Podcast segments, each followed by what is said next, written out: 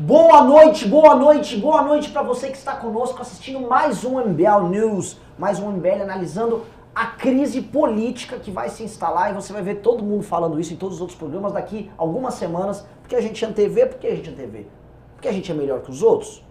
A gente não é humilde. Então a gente pode falar que sim, nós somos melhores mesmo e você que é o público que está vindo aqui um público que vai ter acesso a informação de maior qualidade. Desculpa com coisa. Quer ver Augusto Nunes? Se lembra que você vai ouvir lá. Ah, preste atenção que o PT tá vindo aí, né? Vagabundos. Beleza. A gente já chamava eles de vagabundo não tem.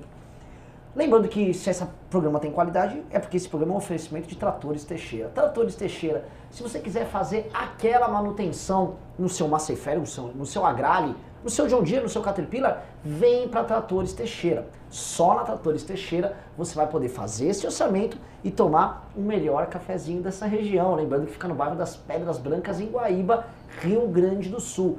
Tratores Teixeira. Seu trator, nosso problema. Boa noite, meus queridos amigos. Boa noite, boa, boa noite, noite, Alan, boa noite. Ricardo, eu vou começar este programa aqui. Estou muito orgulhoso aqui. Você não sabe da responsa que você tem hoje.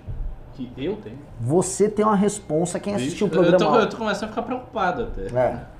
Você, a, a responsa é a seguinte. Ontem, pela primeira vez, Pavinato sentou-se aí. É. No seu cantinho do Ricardo.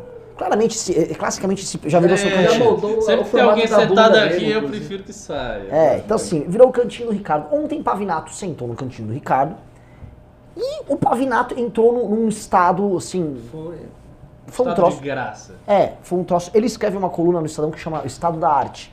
Então ele entrou meio que no estado da arte ali, e assim, pau, pau, pau, virou um professor, e eu, a gente ficou meio chocado. Assim, Pavinato, sobre o desempenho. Foi, foi um troço incrível. A gente falou, deve ser o espaço da poltrona. O público falou isso. É. Então é o seguinte, você tá... Inclusive res... eu, se eu for pra ali, eu começo a ficar burro. Eu a dizer, Bolsonaro! É. Meu presidente!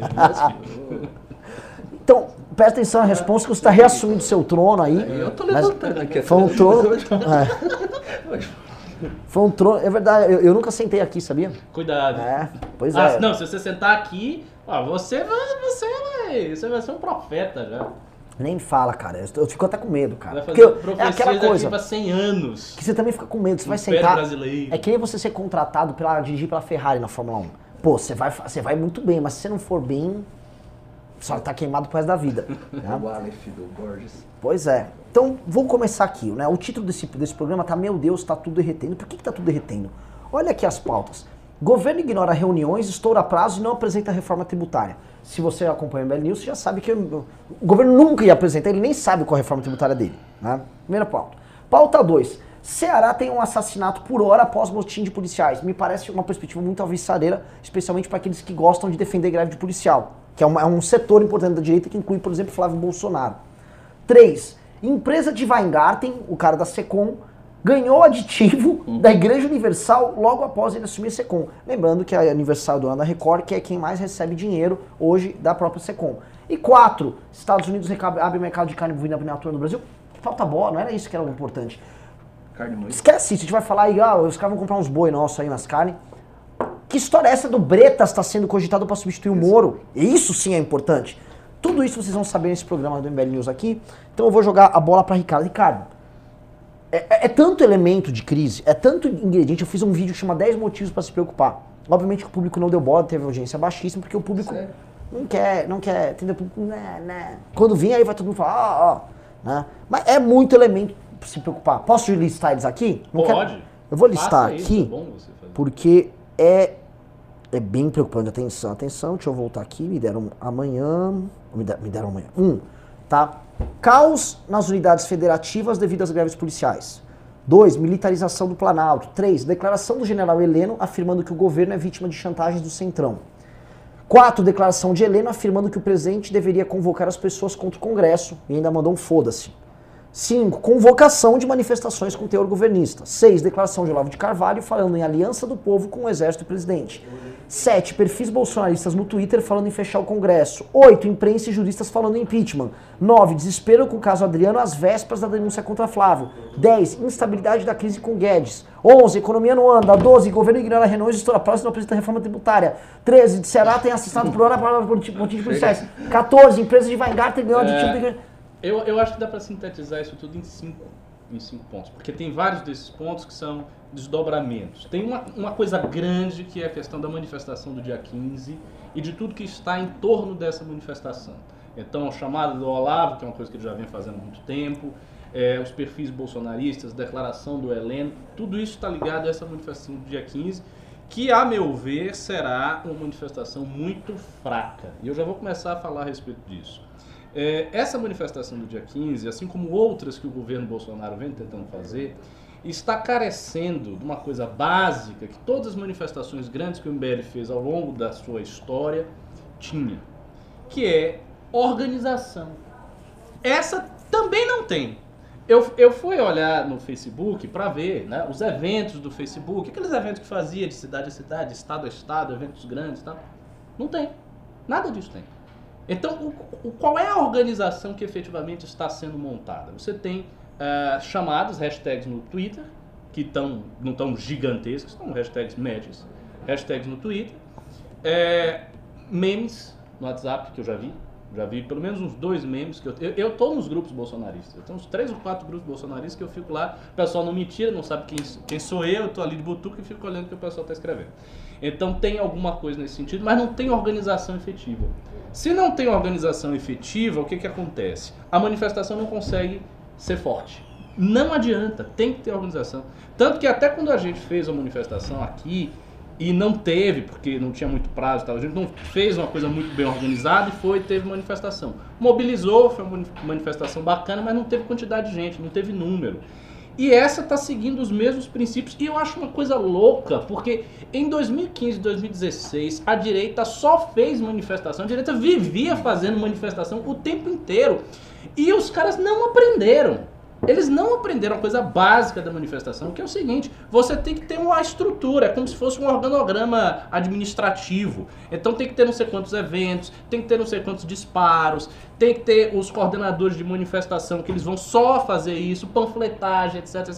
Ou seja, essa estrutura de fundo para quando chegar lá a manifestação for grande. Nós estamos, que dá até hoje, 21. Tem menos de um mês, o que é pouco. Não se vê isso sendo feito. O que, que eu acho que vai acontecer? Acho que a manifestação vai ser fraca. Com a manifestação fraca, tomando assim a premissa de que a manifestação vai ser fraca, quais são as consequências? Todo o papo furado do Heleno e, e do, do Olavo cai por terra. Sim. Cai por terra. Já era. Porque se você não tem um apoio muito expressivo da população ao presidente, então você não tem aquele mito de que o povo está com Bolsonaro e Bolsonaro está com o povo. Se você não tem esse mito expresso para todo mundo, você também não tem por que dizer que haverá uma aliança entre o presidente e o povo, uma aliança entre o presidente, o exército e o povo contra os achacadores do Congresso. Isso cai. E a coisa mais elementar a ser feita da perspectiva do governo Bolsonaro seria organizar uma manifestação sólida. Então, por exemplo, se eu fosse o Felipe Martins, eu estaria agora desesperado dizendo, pelo amor de Deus, organizem eventos do Facebook assim, assim, assado, façam isso, isso e isso, com toda a estrutura. E, e eles têm gente para isso. Eles têm grana Eles hoje. têm grana, eles têm grana, eles têm gente em gabinete, eles têm tudo pra fazer e não vão fazer. E não vão fazer. E pode até o Minion aqui que tá assistindo o MBL News levar essa ideia pros caras que eles não, eles não vão fazer, porque eles ainda acham que a manifestação vem da espontaneidade. É uma coisa, é assim, é a espontaneidade natural. Então você marca, ah, vamos fazer uma manifestação daqui a um mês. E aí o povo vai. E sabe por que isso? Porque eles, é, toda a vida, na época que a gente organizava o VPR e o Revoltados, sempre houve da parte desse pessoal bolsonarista que não organizava as manifestações a seguinte ideia: os movimentos não fazem nada, eles só conclamam. Então eles tinham e têm essa ideia. Não, os movimentos não fizeram nada, eles simplesmente botavam a data e as pessoas iam. E eles achavam isso. Então, como eles achavam isso, eles acreditam que é assim que se dá, eles também não fazem muita coisa pelas próprias manifestações que eles mesmos montam. E o resultado vai ser um resultado pífio e esse discurso todo vai cair. Por isso, novamente, reitero a minha opinião fundamental, que é, não acho que vai ter golpe, não acho que vai ter aliança de exército com o Bolsonaro, com o povo, nem nada disso, e acho que a manifestação vai ser fraca, e acho que o governo vai estar encalacrado nas mesmas crises em que ele já está. E aí vem a questão do Guedes. O Guedes é um cara que deu um resultado de 1,2% de crescimento do PIB, resultado baixo. No ano de maior pressão crescimento da Bolsa. No ano de maior crescimento da Bolsa, Bolsa estourando, veio alta no governo Temer, explodiu no governo Bolsonaro. Total descolamento do crescimento da Bolsa com o crescimento real da economia. Hoje, veja bem, ele fez isso num período que Bolsonaro tinha mais base. E no período que passou a reforma da Previdência. Então ele tinha mais base. Hoje ele não tem base e há um- um- um- uma espada de Damocles em cima da cabeça dele dizendo: você tem que dar um crescimento de 2%. Como é que ele vai fazer isso? Não vai. E aí o que, que vai acontecer? Bolsonaro vai tirar o Guedes? Se Bolsonaro tirar o Guedes, ele vai votar quem? Quem é que conseguirá fazer a mediação diplomática com o mercado que o Guedes faz? E outra coisa, tem outro detalhe. Mesmo que o Bolsonaro coloque uma pessoa tão hábil, quer dizer, hábil, né? supostamente tão hábil quanto o Guedes, e supostamente com as mesmas credenciais no mercado quanto o Guedes, não vai ser a mesma coisa pelo simples fato de que ele substituiu o Guedes. Ou seja, você pegar o ministro da Economia e substituir, ainda que você bote um cara igual ao ministro anterior, torna o cenário completamente diferente. Porque você já substituiu, ou seja, você já mostrou que há instabilidade. Então a confiança para um segundo ministro não é a mesma confiança para o primeiro ministro, pelo simples fato de que ele é um segundo ministro. Então não importa muito as credenciais do segundo ministro, já de cara a instabilidade vai estar instaurada aí, se ele resolver tirar o Guedes. Então também não acho que seria inteligente da parte dele tirar o Guedes. Alan bom. Egami, boa noite. Boa noite. Assisti o, o seu vídeo logo pelo almoço, na parte da manhã. Realmente eu fiquei ali no primeiro momento assustado, né? Falei, e agora? né? O que, que vai acontecer? E eu fiz o exercício que você pediu ali. né? O que que... Qual é o seu julgamento sobre isso? Você não deu uma conclusão. Falou, ó, Exatamente. Analise, né? Pensa. Eu pensei nessa. Eu falei, cacete, primeiro momento você fala, vai ter golpe. Aí sentando um pouquinho, refletindo, eu fui listando em ordem os, os 10 argumentos que você jogou ali e me, me ficou claro o movimento, né? Aí eu resolvi até escrever, eu escrevi, joguei no News agora na noite sobre isso, que é basicamente a seguinte ideia. O que está acontecendo dentro do governo é uma cortina de fumaça e de ferro. E aí eu explico.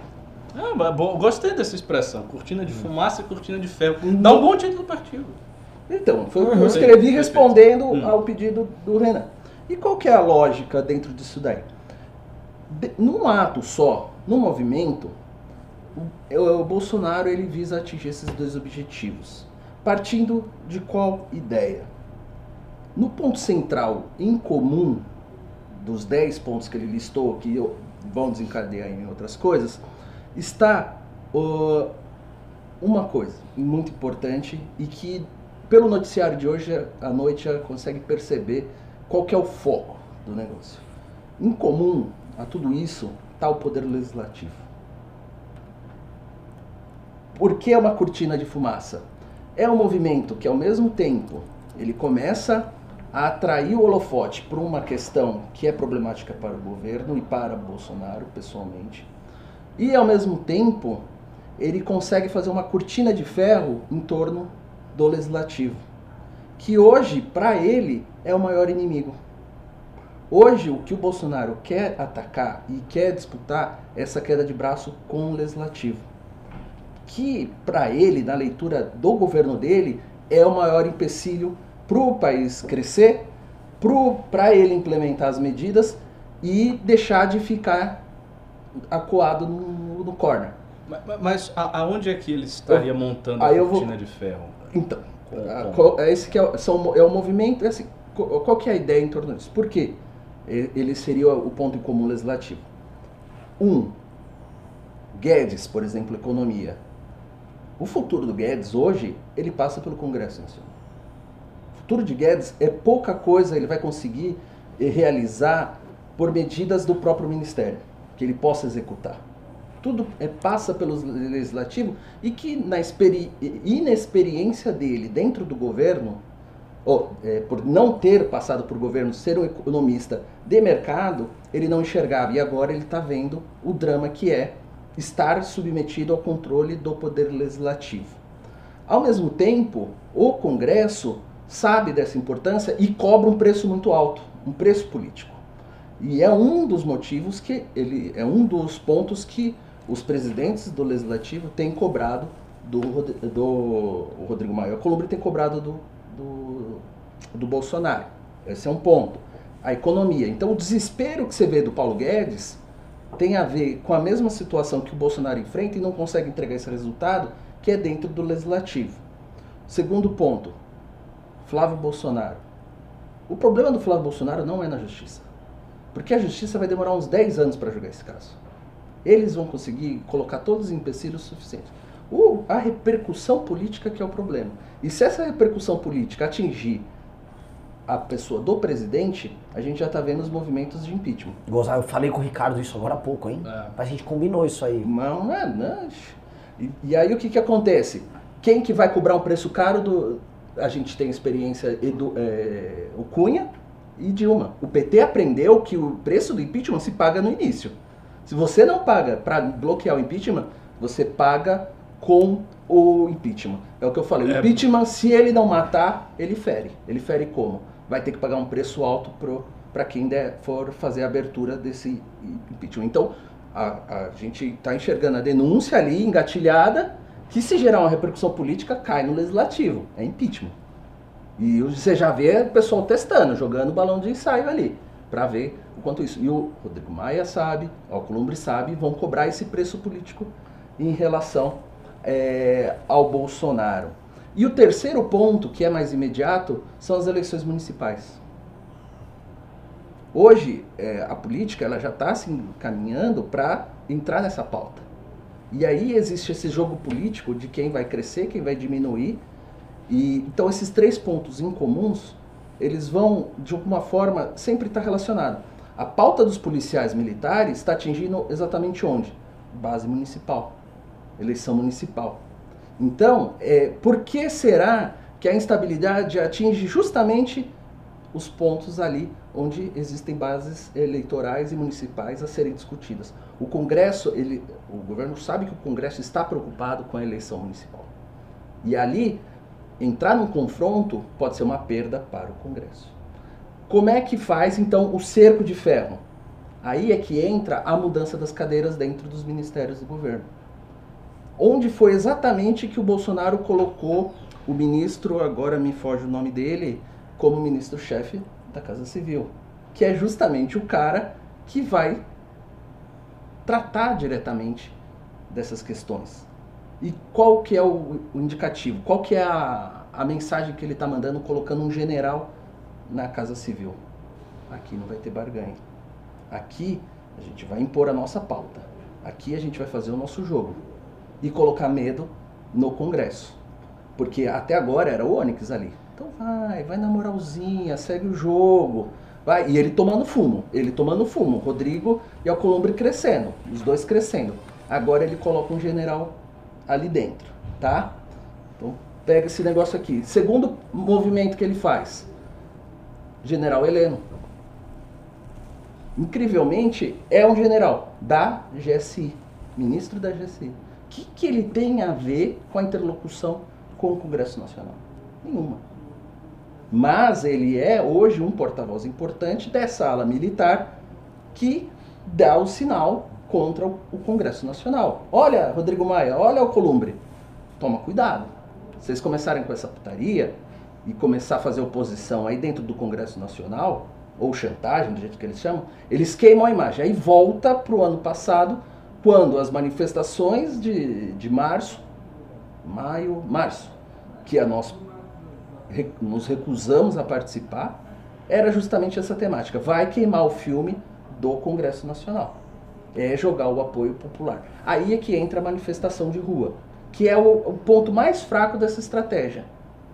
Porque você, ao mesmo tempo, você ataca com, com os generais ali, dando o comando contra o Congresso Nacional, tudo democraticamente Mas assim, ó, olha, presta atenção, vamos fazer o discurso republicano, tudo da boca para fora. Então, você cerca o Congresso, tá? O que, que você faz? Joga o povo para cima do Congresso Nacional. A partir desse momento, você fecha esse cerco para quando aumentar o seu poder de barganha em relação ao Rodrigo e ao Columbre. Por quê? Eles têm a perder onde isso daí? Nas eleições municipais. A instabilidade política, a instabilidade que ele consegue, entre as, a gente não sabe, mas aparentemente, a capacidide de influenciar. Alan, acelere na análise. Os grupos militares vai gerar é, um desconforto muito grande dentro dos partidos. Tá? Não, assim, só para compreender que e, e, essa estratégia do Bolsonaro não é, é, exatamente uma demonstração de força, de posicionar, é, não é uma manobra política, é uma manobra militar política. Ah, eu também acho que é uma manobra militar. Isso aqui todos nós estamos vendo jogo de movimento de tropas num cenário militar. Eu acho que faltou alguns elementos aqui, que é essa questão dos estados. Você, tá colocando, você focou na questão do Congresso, que eu acho que é uma questão central, mas a questão dos estados e a crise nos estados e os elementos novos que estão pintando aí demonstram que se não é dá para ninguém cravar hoje, ó, oh, o Bolsonaro tem uma relação com isso, certos elementos estão ficando muito, bizarro. Primeiro elemento, o Gabriel Azevedo, que é vereador em, em, em Belo Horizonte, colocou com todas as letras que tem fontes no governo de Minas Gerais e, e, a narrativa que ele apresentou parece muito plausível, que o governador Zema vem numa iminente greve lá, virou e fez o seguinte, governo federal, vou precisar da força nacional, porque vai ter greve o governo federal ó, oh, tem greve nenhuma ainda? Como assim? E ele, louco, foi lá, inexperiente, completo, né? Novo, novo vem aí, pau, meteu 40% de aumento, os caras se destruiu, tu cagou o governo dele, tá morto. Dois, os organizadores, já pegaram dois organizadores das, das manifestações dos policiais certo. grevistas lá, membros de movimentos bolsonaristas lá no Ceará. Ah, pode não ser nada, o policial em geral é bolsonarista, tá nos grupos e tal, mas o cara era especialmente bolsonarista. E três, o que eu acho muito estranho, o fato de nem o presidente da república, nem os próprios militares e tampouco o, os filhos dele, que saíram dando declarações, estão repudiando a greve, muito pelo contrário, o Flávio Bolsonaro está defendendo a greve. O Bolsonaro fez uma daquelas lives, falou de retroescavadeira lá, foi bater no, no Cid Gomes, e ficou por isso mesmo. E o que a gente viu foi o Bolsonaro falando: tô mandando meus meninos do exército, olha os meninos, os, o pessoal com a farda verde aí, vai resolver, vai acalmar tudo aí no Ceará, fique bem tranquilo, só deixa eles terem aí o estudante de instituto, se precisar matar um vagabundo, vamos destruir a vida do menino de 18 anos, de 21 anos. O que vê é o seguinte, o Bolsonaro, eu não sei, é bonapartismo isso, Ricardo? O Bolsonaro pintando com a força forte do executivo, falando, viu, ó, deixa com o pai aqui, que não tem, não tem medo, tal. Não dá para cravar nada. O que eu tô falando aqui são só elementos, tá? Pode, pode ser que isso não seja nada, antes que venha alguém falar, ah, essa... tô falando de elementos aqui. Lembrado que ano passado tinha uma turma falando que se tivéssemos caos por conta das manifestações esquerdistas, seria bastante prudente chamar o AI-5. Flávio Bolsonaro falou isso, Olavo, Alan dos Santos, Paulo Guedes, todo mundo ficou ventilando aí 5 para lá e para cá. Eu tô com um meme aqui, que já tá rodando dos Minions, de o presidente tem uma carta na manga, a carta é o AI-5. Olha só, assim, eu, eu acho que você analisou muito bem também, as intenções do Bolsonaro, isso. mas eu não consigo ver como é que isso seria efetivo. Eu acho que não, não é efetivo. Por quê? Greves de policiais têm periodicamente. Sim. Então, assim, é muito comum. Não é, não é uma é, coisa assim. É, não é uma coisa assim incomum. Então sempre tem uma greve de polícia. Lá na Bahia já teve greves de polícia seríssimas que, que abalaram bem a estrutura do Estado. E todas elas foram contornadas, todas elas foram resolvidas e passou aquele período de instabilidade e a ordem democrática voltou a funcionar normalmente. Então, o fato da greve eclodir não quer dizer que a greve vai permanecer indefinidamente até próximo das eleições municipais. Eu não acredito que isso seja possível. A tendência é você ter a greve, acontece ali um acordo e tal, o acordo sai ou não sai, depois a greve acaba. Isso pode gerar uma instabilidade, mas normalmente a gente tem uma instabilidade provisória. Não, não, não é uma coisa que chega a afetar a questão das eleições é, municipais. Então, esse é o primeiro ponto. Ainda que Bolsonaro queira que tenha greve, ainda que ele queira que afete, mas eu não acho que isso seja efetivo. A manifestação, como eu disse, eu não vejo essa organização toda nela, então eu acho que ela vai ser fraca. Não sendo muito poderosa, isso vai ser ruim para o governo. Né? Isso não vai ser bom para Bolsonaro. E mais, as manifestações de 2015 e 2016 estabeleceram um parâmetro do que é uma manifestação forte muito alto. Como a gente fez uma Sarrafo subiu. grande, é, grande demais, as pessoas esperam que seja uma coisa próxima daquilo para dizer, porra, aí você tem uma manifestação colossal. Se não chega perto daquilo ali, se fica muito abaixo, acaba soando para os ouvidos dos parlamentares como algo menos relevante. Eles já estão acostumados com manifestações bolsonaristas, não é a primeira vez que tem. No dia 26 teve, depois PEC, PEC do Lava Toga, teve, quer dizer, teve várias manifestações bolsonaristas. Então isso não é uma, não é uma grande novidade, não é assim, um trunfo, um negócio diferente, criativo que eles criaram. Então, segundo ponto. Terceiro, os generais no governo, eles não podem, pelo simples fato de serem generais, exercer muita pressão sobre os parlamentares. Então você pode botar tranquilamente o general na Casa Civil e o, o que é que o parlamentar vai ficar com medo do general na Casa Civil? Só porque ele é um general? O general vai fazer o quê? Vai dar um tiro nele quando for se reunir? O general não vai fazer nada. Então, assim, dentro da democracia, o general na Casa Civil é apenas uma peça de chumbo que está lá sem articulação política. Na prática, eu não acho que ele impõe medo em ninguém. Ninguém fica só, ah, tem um general na Casa Civil. Peraí, pera, pera, pera, pera, pera, pera, discordo de você aí. Pra eles, eles acham que isso gera medo. Não, mas eu não estou dizendo para os Bolsonaro. O... Para o Bolsonaro, sim. O que eu estou falando é da, efetiva... mas, da ó, efetividade da coisa. Hoje... Objetivamente, essas três coisas não me parecem mudar nada no cenário. Nem a greve dos policiais, que eu acho que vai passar, nem a manifestação, que eu acho que vai ser fraca, nem a presença de um general na Casa Civil. Porque no ambiente democrático, regime democrático, o general na Casa Civil não pode fazer nada. Ele não pode fazer nada mais que um civil, um político não possa fazer. Ele não vai prender um cara que vai na reunião com ele, não vai dar um tiro no cara, ele não vai fazer nada, ele vai ficar ali na Casa Civil. Então, são coisas que não são efetivas. Eu concordo inteiramente com o Alan quando ele disse, ó, a intenção do Isso. governo é essa, ok, a intenção do governo é essa, mas eu estou partindo para a segunda parte da análise. Tá a intenção é tá essa e a objetividade é outra. Então o resultado não será mas, esse. então vamos, eu quero deixar, então eu queria que vocês me resumam, vocês ah. têm um minuto cada um aqui. Okay. Eu quero saber primeiro qual Alan, Alan, ah, Alan Negano, qual é o objetivo do governo? Você tem um minuto, não é para me enrolar. Não, não. O objetivo do governo é pressionar o legislativo, aumentar o poder de barganha em relação a, aos presidentes da casa. E se tudo der errado, ele está com as tropas alinhadas. Esse Ricardo é o Almeida. O objetivo do governo? É. O objetivo do governo é pressionar o Congresso via manifestação, colocando os generais em todos os postos. É assinar com autoritarismo, citando aí cinco medidas repressivas que ele não vai conseguir colocar em prática e talvez seja assim estimular essas greves policiais, porque pode haver uma ligação, mas isso é especulativo. E mesmo que, que não haja, o governo pode estar achando uma coisa boa, positiva, mas eu também acho que é uma greve in, é, que não vai durar muita coisa. Posso? É, os caras não estão com pressa, não tô com pressa, é porque é o seguinte, é, a gente tem um programa hoje de análises longas. O Ricardo faz mais longa, o Alan fez outro. Eu vi uma hora assim, caralho, a gente já chegou em meia hora de programa, teve duas falas. deixa eu só fazer eu, três eu, perguntas. Eu, mas deixa, deixa, eu matar tá. isso aqui. Eu, eu, não, a gente não vai estar tá chegando a gente não tá chegando em consenso aqui. Não. Porque eu, eu vou colocar um ponto. Eu não acho. É, eu, eu vejo isso como um mergulho no escuro do governo. Sim. Eu vejo isso como um mergulho no escuro porque eu acho assim. Eles uh, querem fazer um teste de poder, teste de poder deles eu acho realmente que eles acreditam, e essa crença existe dentro do bolsonarismo, a de que Bolsonaro e povo tem uma conexão ímpar e se o Bolsonaro precisar, o povo vai estar lá com ele. A coisa com a metafísica, coisa tipo, ah, vai vir, vem, puta, é pra ir pra cima desses vagabundos. Eles acham que aquele 26 de maio, vamos lembrar, depois do 26 de maio, tem a propaganda que foi gigante e tal, mas eles realmente acharam que assustaram. Eles ficaram muito surpresos que no dia seguinte o Maia e o Toffoli visaram, uh, foda-se, vamos lá. Né? Ninguém ficou assustado, claro, o Congresso estava funcionando normalmente outra semana, ainda meteu pauta-bomba para falar, baixa a bola, garoto. Só que eles, eles acreditam nessas coisas. E esses saltos no escuro que eles gostam de dar faz parte da própria lógica deles. Toda a campanha deles foi baseada em saltos em escuro. Vamos tomar esse risco aqui, vamos ver no que vai dar. Essa coisa da militarização, o, o que eu vejo é, eles não têm nenhum poder de ação ali. É o que o Ricardo falou. Não há um poder de ação. Ó, oh, o general vai poder prender fulano. Ô, Maia, vem aqui que eu vou te botar na cadeia e tal. Não. Mas denota para mim é, eu preciso organizar uma estratégia de defesa.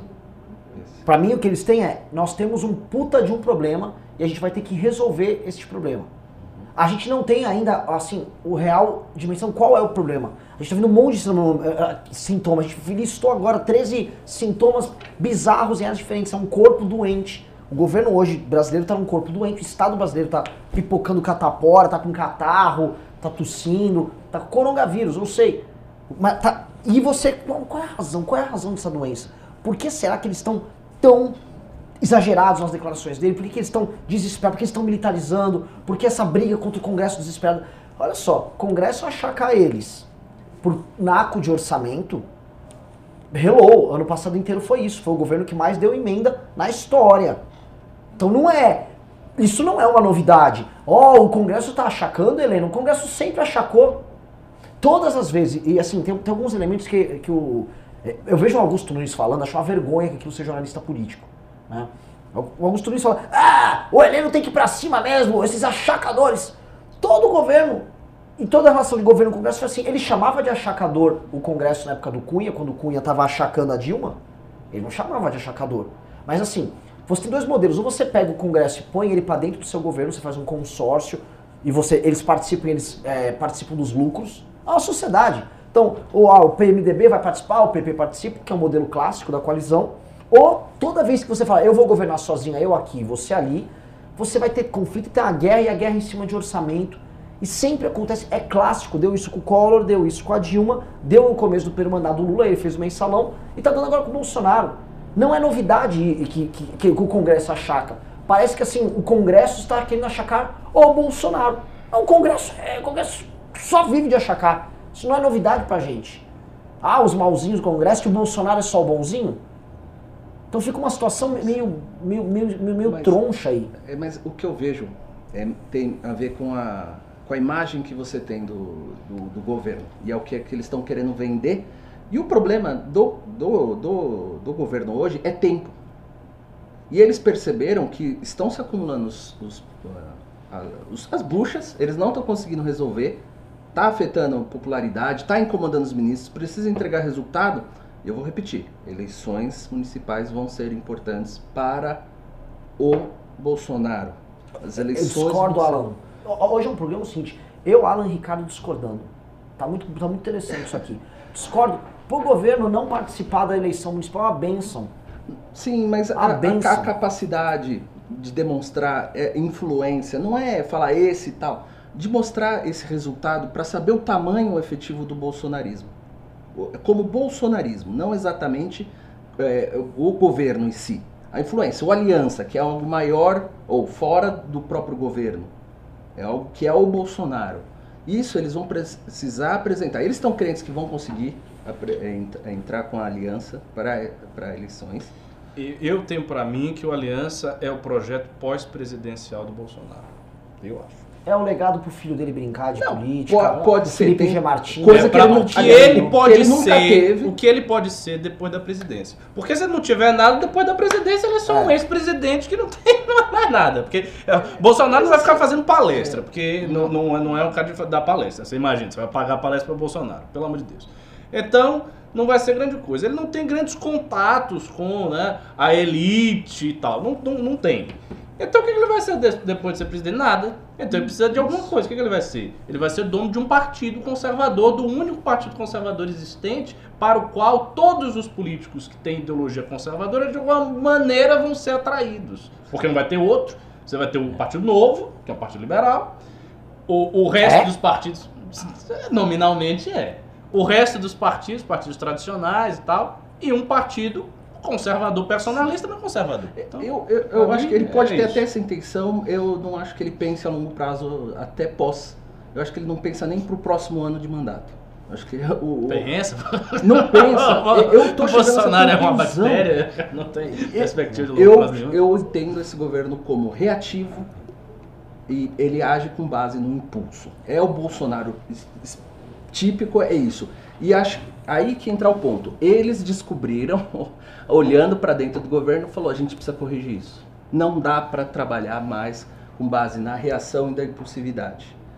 Eles não têm nomes, eles não têm projeto. Alguns nomes que eles conseguiram colocar estão funcionando. A Tereza está encontrando, resultado. O Guedes já está questionado e o Moro e o Tarcísio. Tarcísio é militar. Então, qual que é o jeito Bolsonaro de fazer as coisas? Eu conheço uns caras que sabem pôr um plano em prática, que sabem o mínimo de organizar alguma coisa. Generais, alta patente. É só isso que o Bolsonaro sabe. É, a incapacidade dele foi reconhecida de certa forma. Ele falou: Ó, meu, preciso arrumar isso daqui. Não sei se ele ou pessoas em torno dele. Onyx Lorenzoni, a gente está voltando para o ano passado, porque foi uma das coisas que ele largou, esvaziou o ministério e que está estourando agora. Esse negócio das emendas pode acabar com o governo, sim. As emendas impositivas acabam com o governo. E eles deixaram lá rolando. Isso resolve lá na frente.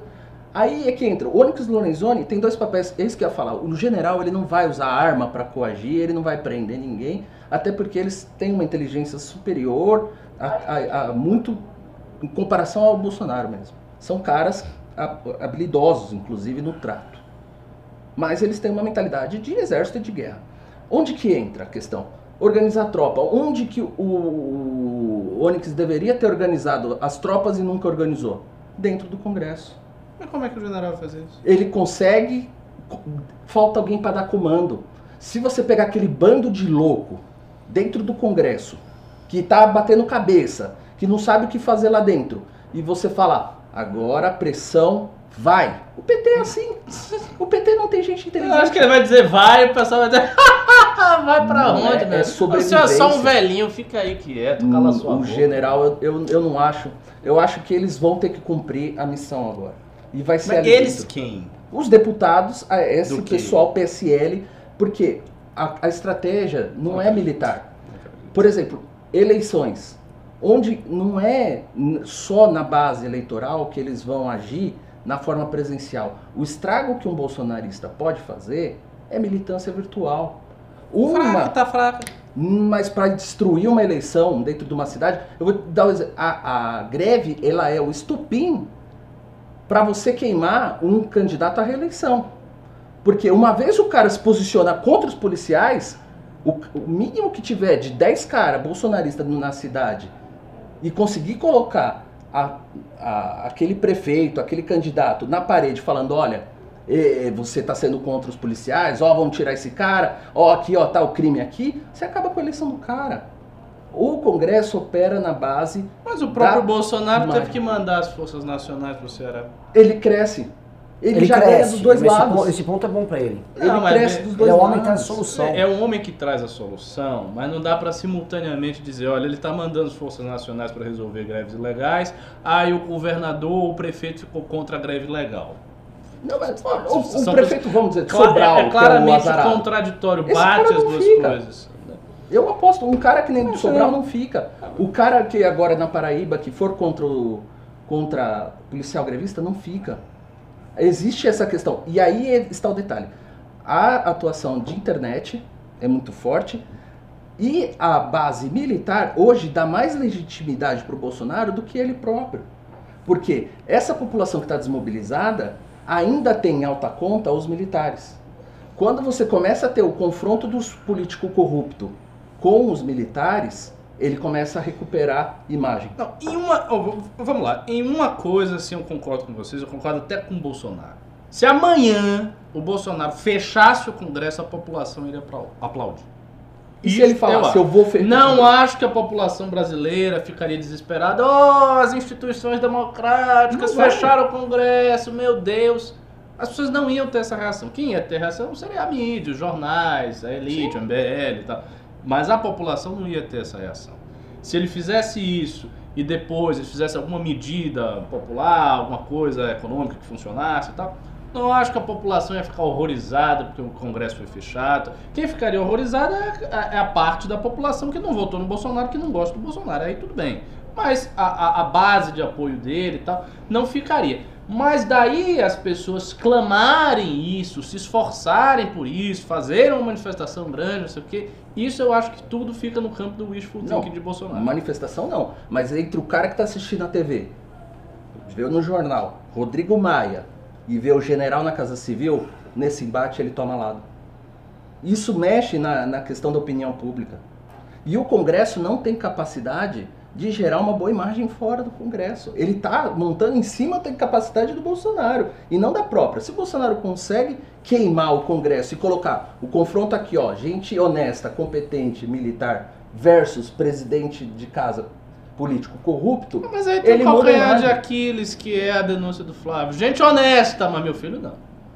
É, tem tem um, um parêntese aqui. Gente honesta, mais ou menos honesta. Honesta um pouquinho. aí É ele que- ataca a imprensa. É que assim, o, o- a América Latina, ela é. Assim, ela é. Ela é tomada de histórias de líderes Só de corruptos líderes que uma hora estão. Ah, vamos acabar com essa vagabundagem. Isso é clássico. Não, é clássico. É clássico. As que- pessoas aceitam essas contradições. Rapaz, mais ou Um dos menos. maiores erros- eu, eu, eu acho assim, geralmente esses discursos populistas do cara corrupto que vai acabar com tudo, não sei o quê, é um cara que já é mais ou menos visto como corrupto, mas como um durão. Ele faz uma aliança com o povo e ele resolve para cima de- da burguesia, do- dos oli- oligarcas e tudo mais. O Bolsonaro não fez isso. O Bolsonaro construiu uma imagem dele, não no povo, mas na classe média, que é muito moralista, construiu a imagem com discurso anticorrupção, etc, etc, etc. E a gente já percebe pela liquefação da popularidade de Bolsonaro que não é assim. Se ele tivesse essa perspectiva tão é, confortável, ele não teria caído os 19% de aprovação como ele caiu. Então, assim, eu não acho. Eu entendo que essas sejam as intenções dele, mas eu não consigo ver como é que ele pode implementar isso aí. Eu acho que deveria ser uma coisa completamente diferente. Completamente diferente. Ele deveria conversar com, com o Ed Macedo sobre o golpe e montar o exército para apoiá-lo no eventual golpe. Aí isso seria uma coisa Essa sólida. base tá Agora, fechada. Bom, fa- Ricardo, você acabou de escrever o cara que recebe uma verba federal do governo, convida pra todos os eventos Mas isso é públicos. possível. Não, ele já. Sim, Tá fechado. É se igual você Jovem precisar, tá Não, mas Ele eu não- precisa comprar a Jovem Pan Eu- pra mas eu não sei, dele? eu não sei, se- eu não sei se isso está Já fechado. falo. Eu não sei digo se que eles tá combinaram fechado. isso. Agora, é só, se, se precisar fechar, é igual o seguinte, pô. Se eu chamar assim, ó. O, Rica- o Renan Ah. vai fechar com o Ricardo de ir É. jantar daqui a pouco, vamos supor. Eu já sei que o Renan e o Ricardo trabalham juntos, são amigos e pensam igual. Sim, o convite é só. É só um detalhe. O, o que eu tô falando é o seguinte: se ele tiver o apoio do exército, tiver mesmo o apoio do exército para dar um golpe, o apoio do exército, de uma maneira geral, das forças armadas do Brasil, tiver um apoio expressivo dos evangélicos para que eles não entrem, não comprem uma narrativa pró-democracia e coisa e tal, tiver um apoio de uma rede de TV grande que é a Record, se ele tiver isto, ele tem a Uma não, quatro. Todos menos a Ah, não, mas. Mas se ele- Desculpa, desculpa. assim, Mas, que eu interrompi. cara, mas, mas- é que assim, ele comprou todas. Eu sei, Renan. Uma coisa é você comprar com web estatal e o cara ficar citando Bolsonaro no programa como o Silvio Santos faz. Outra coisa é ele dar um golpe no Brasil e uma, uma rede de televisão subscrever isso aí. Isso é diferente. É, é que a narrativa não vai ser de golpe, vai ser de contra-golpe. Não, mas não é contra golpe. Ou não de- é, mas ou a de- narrativa é essa. Mas eu acho que vocês não estão extraindo eu- eu as vou dar um coisas na proporção devida. Não, eu- Veja, é- um é presidente fechar Eu não um congresso, para ele fechar o congresso e governar sozinho, isso é uma coisa muito grave. Hum. No dia seguinte, todas as forças internacionais estão de olho no Brasil. Esse, eu é ainda não tô manifesto, apostando é ONU falando da. É Isso é uma coisa cara, muito o, grande. O Alan Pra levantou vocês- ali, ele levantou uma, quase uma, uma brincadeira ali. Eu não acho que é possível hoje, não só aqui como em qualquer lugar, um golpe de Estado clássico. Não é. Isso, não, isso, isso não vai acontecer. Agora, eu vou colocar a questão de imagem. E Eu que acho que que isso é importante. O que aconteceria? Um modelo, o que eles citam no modelo venezuelano ao modelo, O, ao onde que modelo foi? Orbán. Peru? Mas no Vamos meu- fechar no- o, o, ah, o foi que, que foi utilizado esse No mecanismo? modelo venezuelano, ele alterou a Constituição. Chaves fez outra Sim, Constituição. Mas no Peru, ele usou a outra Constituição para defender o próprio, entre aspas, Congresso e tirou E que fechou o Congresso. E fechou, e, e tá dando certo. Mas é Tá isso que eu estou dizendo. O Bolsonaro, rapaz, para ele fechar o Congresso, ele vai, ele teria que ter muito apoio para fazer isso. Não é pouco Não, apoio, não, não. Eu, eu acho assim, Ricardo. Eu, aliás, eu aposto que é a última das últimas das últimas a questão do gol, de golpe. Eu, eu não penso nesse sentido. O que eu vejo é a mudança nessa imagem e conseguir viabilizar o governo. É isso que ele está pensando agora. Eu vou te dar um exemplo como eu acho que a coisa repercute no, no, no público. Cid Gomes versus policiais. Se você fizer uma pesquisa na população, para que lado que ela ficou? Pro lado dos policiais. Assim, Mas sem- o Cid Gomes pegou um trator e atropelou as pessoas. É, Vamos lá, vamos lá. Vai, Isso, eu vou pegar um outro exemplo. Greve dos policiais em 2017, do Espírito Santo. Horrores. Foi- Tiroteio na rua, Foi a favor dos policiais. majoritariamente. Mas depois do resultado, não. Depois do resultado. Não, acho que eu ficaram a diferente o favor. fato. Ficaram a Mas favor veja, depois. eu- também. Mas eu eles tô- entendem. Mas e é o outra, que eu tô dizendo a vocês. Eu vi greve policial desde que eu sou adolescente. Pô. Vocês Não, estão não, eu tô- eu tô superestimando dando- a importância eu tô dessa dando greve. assim, o Essa que greve vai fica- acabar. Daqui a um mês aí do MBL Vai, News, a gente vai. vai dizer, ah, a greve acabou, não teve nada. Não, não, eu concordo. A questão é, é que eu vejo como isso representa no imaginário, na, a, a recepção das pessoas. É muito mais simples a lógica do cara. O cara não vai olhar porque o Congresso, essa instituição. Não, ele pensa assim, pô, é um bando de filha da mãe, Pra não falar. Beleza. Quem que tá ali do outro lado? É o cara. Os caras estão cacifando o Bolsonaro para levantar a imagem dele. A imagem do militarismo ainda é uma boa eh, base para ele. Não que seja um governo militar, mas a sensação é, é uma das instituições que tem maior aprovação no Brasil. Você está jogando a instituição com maior aprovação no Brasil contra a instituição com a menor aprovação no Brasil. Isso é eu essa lógica. sei, eu não tô. Mas veja. Não, não, não, mas é porque- Ricardo, vamos lá. Onde a gente está Eu discordando não sei aqui? onde é que vocês estão discordando. Eu, eu Não, estou dizendo que essa é isso, essa é a intenção do Bolsonaro. O que eu estou dizendo é uma coisa muito simples. Ah, é a intenção dele, mas não vai acontecer do jeito que ele intenciona. Ponto. Ponto. Por que, que não vai acontecer do jeito que ele intenciona? Porque colocar militares na Casa Civil não significa nada. Porque fazer uma manifestação que será fraca não significa nada.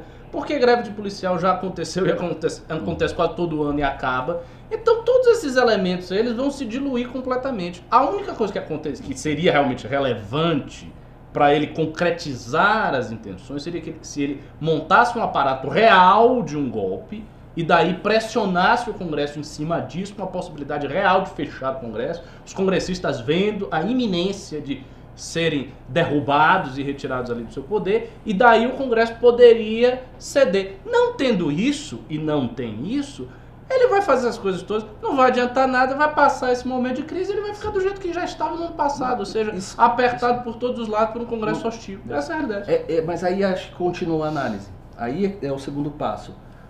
O governo não vai morrer de desnutrição. Não tem como isso acontecer. O- a Dilma já foi um período muito largo que a população ficou esperando uma resposta e protelando aquilo e chegou num estado que a reversão hoje é muito difícil. Ela não tem mais essa margem de tolerar um governo incapaz e vai deixar ele caindo, caindo, caindo até se findar. Então, o ponto de atrito que vai acontecer, ele está muito mais próximo do que era no passado. Então, o governo começa a cair, você começa a ter outros tipos de pressão, aproveitando a queda do governo. O Congresso, logicamente, se aproveita de um jeito, ele é o único meio político que eu acho que seria viável para segurar um projeto autoritário. Tá? E o governo, ali meu, no desespero, ele não vai deixar acabar. Ele vai ter que tomar uma, vai ter que ter uma prática. Aí você fala, ah, mas só isso não é. Não é suficiente. Mas o problema está em justamente quem vai fazer essa oposição ao governo Bolsonaro. Porque você vê um idiota, né, o cara processa todo mundo, vai, você vê um senador, Cid Gomes, pegando um trator indo para cima das pessoas, existe um grau de violência e a resposta do irmão dele, do Ciro, mostra Muito grande, muito um grande. E eles estão se sentindo é, investidos nessa autoridade de poder reagir a esse governo autoritário fascista com violência. Então, não- esse governo, ele, ele- se ele começar a fraquejar, Hum. é PT indo pra cima, não pelo meio democrático, Mas não. fazendo o quê? Na, na disputa, a coisa vai O caminhar, é, vai elevar a violência. Eu tô, Ah, Pra mim vai. Esse tipo de atitude do Cid Gomes já mostra. A, a reação dos Mas se deputados... fizer uma manifestação aqui, você bota 15 polícia, tira essa manifestação de esquerdista, os caras tudo magrelo, fraco pra caralho. Que violência, que violência nenhuma, vai ter violência nenhuma, vai ter o que a gente já viu e que vai continuar a acontecer. É, essa é a minha opinião. Vai ter o que nós já vimos. E vai continuar. Então, imagina nesse cenário, o que, que acontece com o governo? Beleza, deu tudo errado. É é porque assim, eu não acho que o governo esteja acabando. Nem acho, ah, é uma crise que o governo está morrendo. Não acho que está morrendo. Eu acho que são crises periódicas que já vem acontecendo desde o início do mandato dele. Então toda hora tem uma coisa. Toda hora. O que pode acontecer, que você citou, é, vira uma denúncia muito grave do Flávio Bolsonaro que envolve o pai e que acabe sendo causa para você pedir impeachment. Treta e daí, miliciano. e daí, a, sim, se, se você exemplo, vinculou o presidente ao miliciano, teve uma conversa do Bolsonaro com algum miliciano, alguma coisa grave que implica uma ilegalidade, e daí ele cai na causa do impeachment, e daí os caras começam com o processo de impeachment. E eu acho que no processo de impeachment do Bolsonaro, se tiver causa jurídica, vai rodar É, assim. é, É, é vai velocidade da voar. luz. Ele sai da comissão em, Então, em uma e- semana. e- essas coisas podem acontecer e daí o governo pode realmente acabar. Essa é a via se isto que eu- acontecer. Fora isso, eu não vejo nada acontecer. Porque- Até porque, do ponto, até do ponto de vista econômico, como eu falei várias vezes aqui, as coisas estão estagnadas. Elas também não estão entrando no precipício. Então eu tenho dito, ah, o Brasil, eu não acho que o Brasil vai crescer esse ano muita coisa. Mas também não acho que o Brasil vai decrescer 4%. Não acho que o Brasil vai pro buraco. Não acho que vai acontecer nenhuma tragédia. A não ser que os caras passem uma reforma louca, que aí afete todo mundo. Mas não, não tendo isso, a coisa vai ficar estagnada ao longo de 2020. E vai se passar já dois anos de governo e vai entrar no terceiro ano de governo mais ou menos estagnado. Então a possibilidade é essa, a meu ver. Eu, que eu E vejo. fora isso, eu não, ve, eu não vejo possibilidade do PT ser violento com o governo. O PT não tem milícias Nossa, armadas. o PT não tem nem é uma, espécie de uma energia PT eu política porque isso. ele é a- a Tem, O PT tá velho, o PT é um partido que fez 40 anos E não agora. tem, e a esquerda não tem arma, pô. O ma- Não, máximo de é arma que tem é o MST um pouquinho. Não, a escavadeira do, do, do Cid, Mas não tem Eu vou te dar um arma. exemplo de violência. É de- é é- depende muito do, do momento. A gente está em dois anos, dois anos dessa história. A gente tem a tentativa de assassinato do Bolsonaro. A gente tem o senador que teve tiro no peito. A gente tem porradaria em assembleia o tempo acontecendo direto. Tem mais casos de, de, de atentado. Sabe, é, é não- a coisa não está numa normalidade. Pelo menos do estado psicológico das pessoas. É, é um momento que é diferenciado e que ele pode escalar. Escalada de violência ó, é um segundo. É, é um- é um- uma manifestação de black bloc pra cima da É, polícia. isso até pode ter uma manifestação de A black bloc, um quebrar umas muito- vidraças e coisa e tal, eles apanham da polícia, ficam Aí vem em gente 2013. sangrando. Não sabe. Não O, vê. o lance é o seguinte, dois- eu acho que não veio em 2013 Sim, tão eu fácil. digo né? o início de a- 2013. É, é, As eu forças não que vejo- fizeram em 2013 acabaram fazendo em 2015, É. elas estão todas dispersas e não sabem No nada. 2013, é, é, assim, de- eu daria um programa inteiro pra gente falar sobre ah, o, que, o que gerou 2013 e tal, mas tudo era muito novo. E havia, assim, uma, um- uma, uma sensação de queda. Em 2013, por exemplo, eu vou dar o meu exemplo, pessoal. Eu, como milhares de pessoas, estavam fechando ali em 2013. As portas estavam fechando, todo mundo estava sendo demitido ali. Tipo, o cara que tava vindo bombando com Lulinha, comprou a TV, tava pagando a casa em prestação, a vida acabou. É. E aí, pum! Bum! Uma bomba atômica na vida das pessoas, as pessoas começaram a ficar putas e não sabiam o que Exatamente, culpar. exatamente. Hoje que a gente tem uma coisa muito louca, porque não cresce, mas Não assentou. decresce. Assentou, Não ficou um troço assim morno. Hum. E esse morno é um estado de latência que vai dar merda em algum momento, de alguma maneira, senão, Não, se ele é. permanecer morno. Mas ele permite que. Eu vou mostrar aqui. Eu sempre faço uma coisa e eu recomendo todos a fazerem isso, tá? Eu chamo de data Uber. tá? O morno gera exatamente essa pesquisa que eu fiz de data Uber aqui. Era um motorista, me levou. E eu vou botar aqui o áudio aqui pra vocês ouvirem a entrevista bem curta que eu fiz, pra gente entender o problema. Na parte econômica, o que, que você achou? Você tá achando? Repetir isso que você falou. É uma porcaria porque assim, eles não, a gente não tem, assim, o que é, o que é feito para a população, ninguém vê, só é feito para a grande maioria dos ricos, porque o resto da população tá sofrendo. Ninguém, você, assim, você vê as pessoas não têm dinheiro para absolutamente nada, você corta dinheiro da economia, de educação, de saúde, de transporte. O que, que você tem feito? Nada. E isso só aumenta imposto, só que assim, você não vê resultado de absolutamente E nada. esse Paulo Guedes, então, na sua opinião? É uma bosta, não serve pra nada. Eu acho que assim, ele pode até ser experiente o que ele fez, mas assim, você não vê que a economia subiu absolutamente nada. Como, ele, como eles prometeram que aumentar, por exemplo, os empregos. O que, que aumentou de emprego para a população? Não tem. A população continua desempregada. Os 14 milhões de desempregados que tem pelo país continuam desempregados. E não tem perspectiva de aumento de, de salário. De, de salário, não tem perspectiva de aumento de emprego, não tem de nada disso. Esse motorista de Uber, fez uma análise de cenário econômico do Brasil melhor do que qualquer analista econômico Pois do mercado é. financeiro. Verdade. Ponto. Todos esses analistas deveriam ouvir o Uber aí, porque ele falou a verdade. Você tá na mesma merda e está aí e todo mundo tá se fudendo. É grande análise, resumo da análise da verdade do Brasil. Tem, tem, E tem. o que acontece? Esse cara, você vê é. que ele tá puto, mas ele tá dirigindo o Uber dele. Ele tá É. botando comida na casa dele. Mas ele não tá Ele feliz. não tá morrendo. Não, é, é, é assim, É isso. eu, eu vejo um, um- Aí mudando para a pauta econômica, sem futurologia política, existe um, um fator aí. Se, se perguntaram que nome substituiria Paulo Guedes. Eu sei que é um cara que não é viável desse governo, mas ele apontou a solução na campanha. Henrique Meirelles. Nunca que ele... Nunca, nunca. Nunca ele Mas ele deu o receituário lá atrás, além de- dessas medidas que o Paulo Guedes é no mesmo sentido, mais ou menos do que o Paulo Guedes está fazendo, e até por, por esse distanciamento do Paulo Guedes da realidade brasileira, ele não consegue enxergar, que é, e o Meirelles aprendeu na prática, é o seguinte: bem-estar, poder de compra. Você pegar o emprego da era Lula e pegar o cara do Uber, pode ser que ele ganhe menos do que o Uber hoje em comparação ao que o Uber ganha hoje. A questão está na capacidade de consumo que ele tem e de reverter isso em bem-estar. É esse o problema que o brasileiro hoje não enxerga a evolução do quadro econômico. Ele vê o crescimento no todo, mas quando chega na hora de repartir o bolo, a parte dele é bem pequenininho. Por que, que é pequenininho? Porque o cara não consegue comprar a mesma coisa que ele estava comprando no governo Lula. Teve ganho de, de salarial? Teve.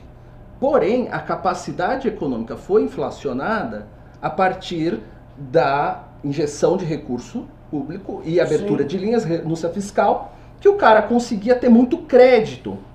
E aí ele tinha a sensação desse poder de compra, às vezes nem tendo. O salário dele não conseguia. Ele, uma das primeiras iniciativas do governo Lula, empréstimo consignado, que é criar crédito onde não existe. Você pegava o dinheiro do caixa, muitas vezes o aposentado pegava no caixa do INSS. É isso que ele estava fazendo, que era o caixa do governo.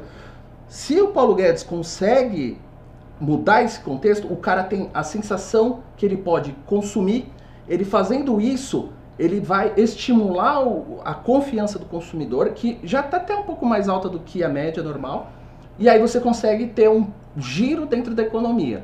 Vai resolver? Não vai resolver. Mas vai, você vai fazer a- o combustível girar um pouquinho mais. Você gera o crescimento real, vai gerar é, uma, uma confiança também no empresário e você gira o todo. Tá faltando, assim, o petista gosta de falar, é, mas se tirar o poder de compra, é, não, não vai ter consumo, é tudo consumo. Para o esquerdista é tudo consumo. Deixa eu só colocar um ponto aqui. Aqui Mas nos é comentários, é, pintaram os libertários, apareceu um cara com aquela cobrinha lá, né, aquela cobrinha pisa em mim, e sempre, essa cobrinha é sempre pisada, né? Aí, eu quero aumento, boa, governo me dá aumento, falando provavelmente daquele rapaz que tá fazendo Uber, né? O governo, se Esse, o Uber é mais libertário do que qualquer um que entrar no muito chat. Mais, muito Libertário. mais. E eu acho muito engraçado. A alternativa que ele dá é o seguinte: esse Uber ele considera que ser um empreendedor para ganhar mais dinheiro, ele considera vai no banco, então ele vai obter uma linha de crédito para fazer uma startup de tecnologia e vai dar tudo certo e vai se tornar um multimilionário. Ele só não é porque ele não se esforçou muito. É- Essas soluções de criança, né? Provavelmente é um menino que está escrevendo ali, de Sim, 18 que- anos, nunca trabalhou. Não tirou a carteira. Uber. 18 anos, nunca trabalhou na vida, é, que tá falando de essas coisas assim, ah, porra, é, é, trabalhar no Brasil é osso, empreender no Brasil é um inferno. Trabalhar é difícil, viu? Olha, eu não ganho, eu não ganho pouco, eu não ganho muito. Mas eu, já, eu tava olhando a escola de minha filha já me deu vontade de chorar. Caro, pra cacete. É caro. E- Mas é um Nossa, dos estudar aqui em itens. São Paulo é muito caro. É um Mas dos prepare. itens que. Com a reforma tributária vai ficar ainda mais caro. Mas é um dos itens da sexta que mais atinge e é o que mais subiu. Convênio médico Nossa. nos últimos anos, escola. Nossa, Você tem aumento de convênio na média aí de 20%. Ah, o libertário vai falar, ah, tal. Mas não é, é questão de sensação. Se você consegue manter a escola da sua filha num patamar legal, você consegue comprar, fazer sua viagemzinha, você muda todo. Gente, eu só tô falando um assim, tem, um, tem bastante gente comentando nos comentários aqui, isso é uma coisa que vai acontecer nos últimos programas, né? Libertários ou liberais, o Max Tauli tá escrevendo aqui, vocês estão falando, a gente- nós somos todos liberais, você é liberal do ponto de vista econômico, só pra entender, você é o... Sim, o- sim. Você é, Ricardo? Não sei, acho que não. Não, Eu, eu tenho a intuição forte que eu preciso estudar para defendê-la, de que os modelos econômicos são variáveis de acordo com as culturas. Essa é a minha intuição. Existe uma escola de economia que segue isso aí, mas eu não acho que seja liberal. Eu acho que é uma outra particularidade lá. Não, não, é que assim, quando eu chamo de liberal, tu falando uma coisa bem abrangente. Não, de qualquer Você sorte. não é um ortodoxo liberal. Não, de qualquer maneira, assim, eu acho que desburocratização é uma coisa boa, eu acho que redução de tributação em carga tributária é uma coisa boa, eu acho que o Estado não deve intervir você- em demasia na vida do empresário, eu acho que o empresário deve ter liberdade para tomar as suas decisões de investimento, tudo, tudo Se isso você eu for à risca que eu acho que na do que- verdade isso aí é, ra- é ser racional. Mas, olha, cara, se você pegar, for a risca aí do que muitos estão aí recomendando, Thatcher não era liberal e Reagan não vai ser liberal no critério desses caras. Hum. Porque diversas medidas ali que hoje o pessoal consegue. Ó, tem, um- tem um rapaz dizendo que eu sou reaça islâmico. É, Isso é você me verdade. definiu perfeitamente. É eu sou um reaça islâmico. Sindicalista de micro-ondas. Eu sou um muçulmano tradicional, é isso aí. Você- Mas- Tudo que você puder extrair desta definição, sou eu. É, o, o problema é, é, assim, esse- essa coisa da ser, ser um liberal doutrinário de internet. Coisa, um erro que nós incorremos muito em achar que você vai pegar essa receita de bolo e vai implementar e o bolo vai virar. Que eu acho que eventualmente pode ter sido uma aposta que o próprio Bolsonaro fez sem conhecer. Como, tipo, bota o Guedes lá e vai fazer essas coisas aí, tá resolvido. Ah, o Bolsonaro queria resultado. O que ele vai fazer? Ele queria resultado. Ele botou um cara, ele achava que ia dar resultado, o cara não deu resultado. Simples assim. É. E o Bolsonaro, assim, ele sempre foi irresponsável porque ele nunca se preocupou, ele na condição de presidente, candidato à presidência do país, de ter um conhecimento mínimo de economia para ele poder entender o, que estava se passando. Nunca se preocupou, passou a pré-campanha, a campanha inteira negligenciando isso aí, desprezando o conhecimento, Ainda- entrou no governo e continua desprezando o conhecimento. Ainda tá muito, muita gente, tá muito interessante esse chat. Hum. Muita gente, vou pegar um comentário aqui. O movimento está se perdendo no pragmatismo. O movimento tem que saber o que funciona economicamente. Liberalismo. Tudo bem falar do que funciona politicamente. O que não dá é esquecer do que funciona. É, eu vou, eu vou- as as pessoas estão confundindo alguns conceitos. O Brasil é um país tão arcaico e a presença do Estado na vida, especialmente na vida burocrática e no conjunto de leis, é tão grande que a gente esquece, por exemplo, se você for para a Dinamarca, a Dinamarca é um país com estrutura, ela intervém na economia, não obstante a intervenção estatal na vida, no dia a dia do empresário, no dia a dia da economia, é, é mínima, é nada. As leis trabalhistas quase não existem na Dinamarca. Para você abrir, para você fechar um negócio é fácil, não tem burocracia, imposto não é alto, tem todo, imposto é na renda, não é ali na, na produção, é tudo muito diferente do que aqui. Só que o, o modelo, o, o modelo de desenvolvimento deles é um. Outro modelo, o modelo da França é outro, o modelo dos Estados Unidos é completamente outro. né? O que eu estou querendo dizer é o seguinte: óbvio que nós somos esse consenso liberal reformista no Brasil, nós somos os entes que mais defenderam isso. O que a gente está questionando aqui é: esse crescimento não está vindo como todo mundo está prometendo. Ah, vocês não são economistas? Todos os economistas liberais já estão anunciando um grande crescimento desde 2016 Tudo após a você queda do falou, tudo bobagem, que tem uma crítica matadora. O cara falando de Dinamarca, kkkk, parece os socialistas falando. Ah. Ele falou tanto, o cara comentou aqui pau. Comunista! Sou comunista! Vou trazer um boné do Che Guevara pra você. É que é difícil que Meu a Jesus. discussão fica nos termos muito Não, genéricos. e, e parece que nós seremos assim, keynesianos agora, vou ligar entre. não- Ninguém tá falando disso Não aqui. tá aqui. falando. Eu- nós somos comunistas. O negócio é, é- é estatizar. Tem que estatizar os bancos, estatizar todas as empresas, fazer uma ditadura comunista, como o IBL vai se tornar o Partido Comunista do Brasil. Livre. Coitado. Ah, tem, tem que ironizar. E, porque, e não deixa de ser muito olha, louco, porque, o, o- de certa forma, esse tipo de liberalismo ortodoxo ele virou muito consenso no mercado. Essa turma do- da Unicamp desapareceu, ninguém leva esses caras a sério, graças a Deus. E aí, o que tem de 2016 pra cá é, e isso é muito louco, a bolsa porrando em cima de expectativas. Só que a realidade, a- o PIB não, não, não tá porrando. Então tem, um- tem, um, tem um descompasso aí. né? Aí a pergunta assim, tá, por que a gente pode ter um, um ciclo de crescimento econômico? Investimento em infraestrutura, a infraestrutura brasileira, é uma merda, uma reindustrialização, a uma melhoria em serviços, vamos exportar outras coisas? Eu não sei, mas eu, eu tenho, eu tenho certeza é que ninguém está pensando nisso.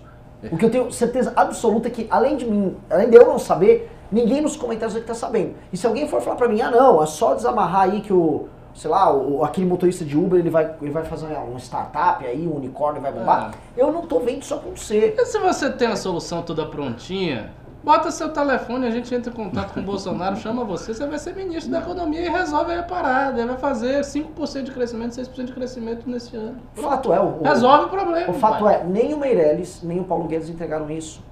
Pois é. E ele- eles são bem melhores do que você que está comentando aqui. Você foi um, um Não, cara que leu seis Foi lições. justamente o que estava ali na- na- no, no Banco Central, né? Pelo menos. Aí Não, não, ele mas fez foi- no ele foi ano passado, ele foi, é, foi um ano e entregou, né? Ele está entregando aqui, o Brasil, desde 2016, ele está entregando seu 1, vírgula alguma coisa. Ah, sim. A gente está no 1, vírgula alguma coisa. Mas, assim, eu entendo que, de certa forma, é- é- é- entra em questões técnicas que tem que ser desenvolvidas por economistas. Mas, assim, o pessoal segue- é, propõe muito princípios, propõe muita teoria e é difícil desenvolver isso daí. Eu sei que, há, eu penso que há medidas liberais que o governo não adota ainda, muito por lobby ainda de empresas, de, de certos setores Sim. nacionais, que Sim. impedem de, de executar isso, que de- Alan, geraria um resultado Alan, mais... um exemplo clássico aqui. O lobby dos bancos no Brasil tá lá, inclusive, no- nos nossos heróis liberais que estão no governo. Você tá sabendo, ou não sei se foi o Ricardo ou o Pavinato que levantaram, da, de agora da você ter uma, você ter um imóvel, você vir para garantia para duas operações. Dois. É. Não, não deve ter sido pra Não, Não, é, é assim. Como é que é? Então quer dizer que assim, os bancos têm os maiores lucros da história, o Brasil não sai de uma crise, eles não estão liberando crédito. O seu imóvel. Só que aí o seu imóvel agora você pode botar duas constrições lá, eu posso botar duas hipotecas no meu imóvel, porque aí o banco pode pensar em liberar algum pouquinho de dinheiro. Mas assim, é engraçado, é, de fato tem um problema entre bancos, mas hoje eu até, por coincidência, acabei pegando. É que, mas deixa, desculpa, eu- Não, você beleza. tá muito, eu vou- os casos, os comentários um cara mandou. Mas Renan, liberal defende concorrência e abertura de mercados dos bancos. É sempre isso. Sim, por isso que assim, o, o- problema é que o governo vai apertar uma chave e falou, abrir a concorrência. Ele não é, tudo é difícil, tudo é complicado. Tudo, tudo é foda, não é, não é essa, não é essa. É isso, é difícil. Mas nesse ponto, eu vejo um ponto positivo no governo. Porque nunca, nunca houve eh, medidas para alterar esse mercado e abrir a concorrência como ele, o Paulo Guedes está fazendo hoje. Duas coisas. Ele começou com, primeiro com uma medida menor, que é o, é o, a- o pagamento instantâneo. Sim. Então hoje ele já acabou um serviço que o banco já lucra Sim. muito e é obrigado a diversificar e permite. O WhatsApp daqui a pouco tava- tá- ele estava esperando para entrar nesse mercado, é uma grande corporação, ok. Mas a, a outra medida ousada vai ser até o final desse ano, a medida ousada é o Open Banking. E isso vai eh, gerar uma diversificação muito maior no mercado. Por quê? Ele vai abrir o acesso que hoje existe só para os bancos S1, que são os tops de mercado, Bradesco, Itaú. Hoje eles têm muito mais informações e controle sobre a informação dos correntistas do que os demais na escala. O Open Bank ele vai abrir esse banco Sim. de dados para qualquer um que entrar nesse mercado financeiro, inclusive tecnológico. Então eles estão tendo uma abertura para a questão digital para afetar os bancos. Isso é Isso bom. vai gerar o resultado imediatamente? Não sei. Não, não, não, eu tô é dizendo, assim, mas eu- são eu- medidas liberais Eu- do governo. é, Assim, pra- mas isso afeta aqui, ó. Eu posso pegar, por exemplo, no Nubank, eu posso. Hum. Vocês conta super, já tem crédito rolando e você tá derretendo os bancos ali nessas, Isso. nessas PF, na pessoa física. Agora, eu, quero, eu preciso de financiamento para minha padaria. Isso ainda não tá resolvido. Então, a- hoje eh, já isso que eu falo, não é. eu, sei- eu sei que o Guedes ele quer resolver isso. O problema é a pressa. econômica tá focada nisso. Agora, ainda tem um lobby gigantesco. Isso com um, um bom projeto de lei, alterando resoluções do Banco Central sobre como funciona Então, as é instituições financeiras. isso que ele tem feito. Agora, o governo não tem base para isso. O, o Guedes fica tentando as resoluções aqui, mexe dali. Não resolve, cara. Agora, um- mais do que isso, a, a minha, a minha vontade, eu sei que é exatamente oposta ao que você propõe, é justamente abertura mesmo. Abertura para o pessoal entrar aqui e vender coisas aqui.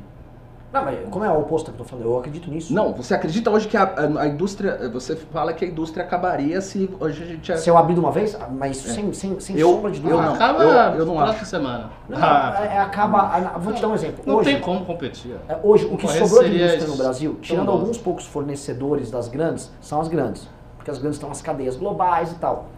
Esse cara global, ele faz um cálculo que é assim, ó, pera, tá vindo um, vamos supor, um carro, tá vindo um carro 25% mais barato, eu, vou, eu tenho minha redistribuição da Ford aqui no Brasil, eu fecho minha planta da Ford agora. E tá, tá, tá, tá.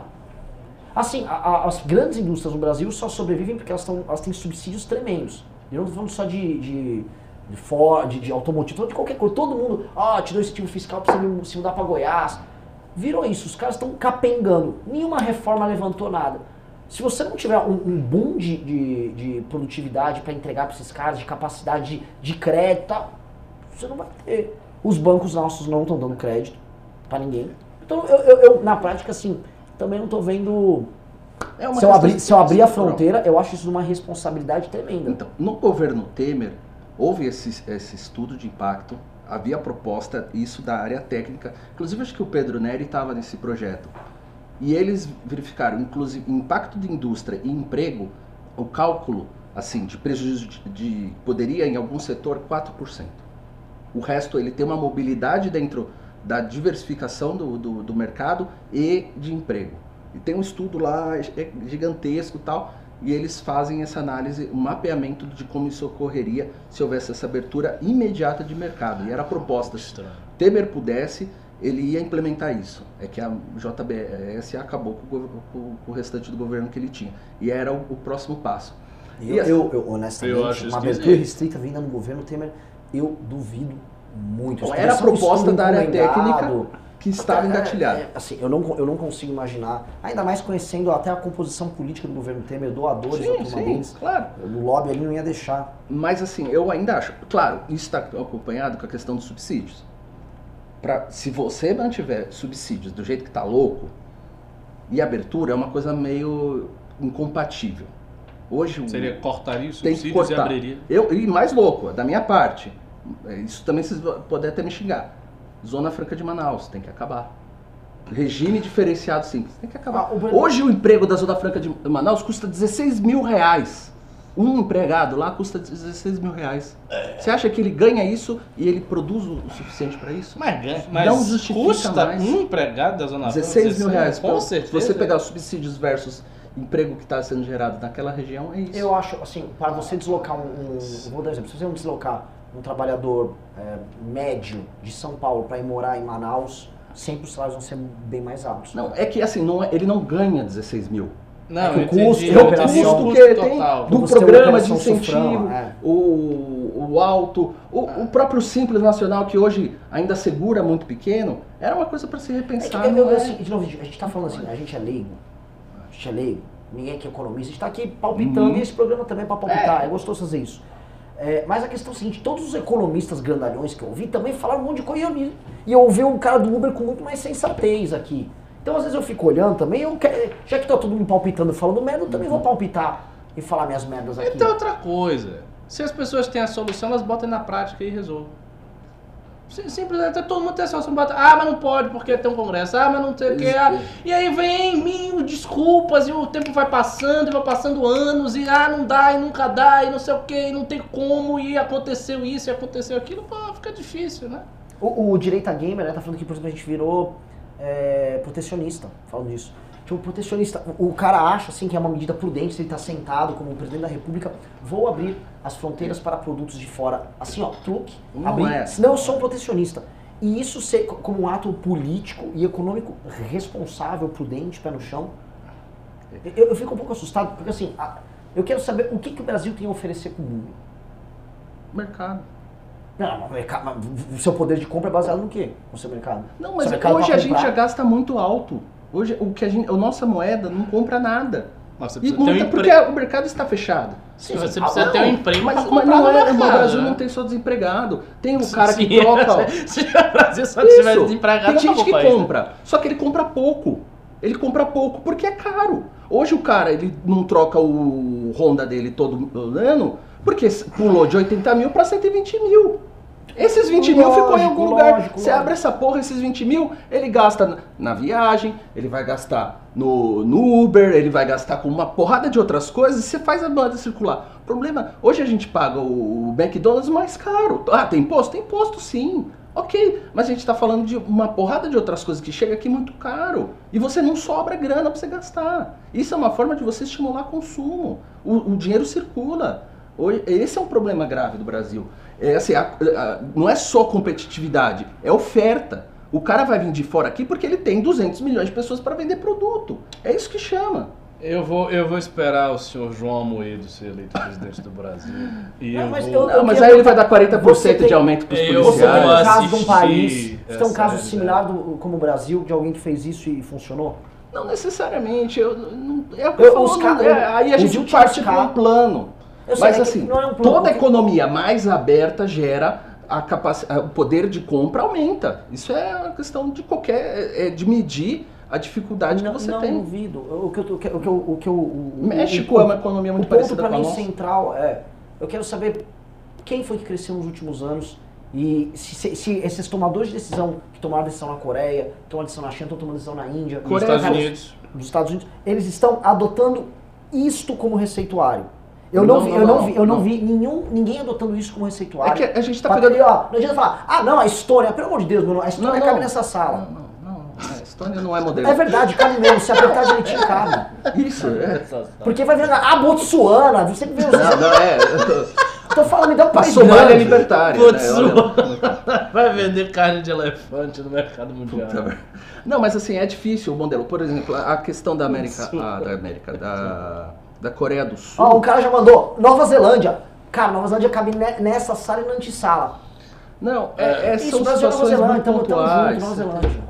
Não, não dá. Até porque são momentos extremamente diferentes. Você Povos completamente diferentes. A galera aqui não, não sabe Não. escrever o nome direito, Eu é entendo. nacional. O cara tá falando com o neozelandês Mas lá, con- consumo é gravando o filme consumo. do Senhor dos Anéis. Consumo é consumo.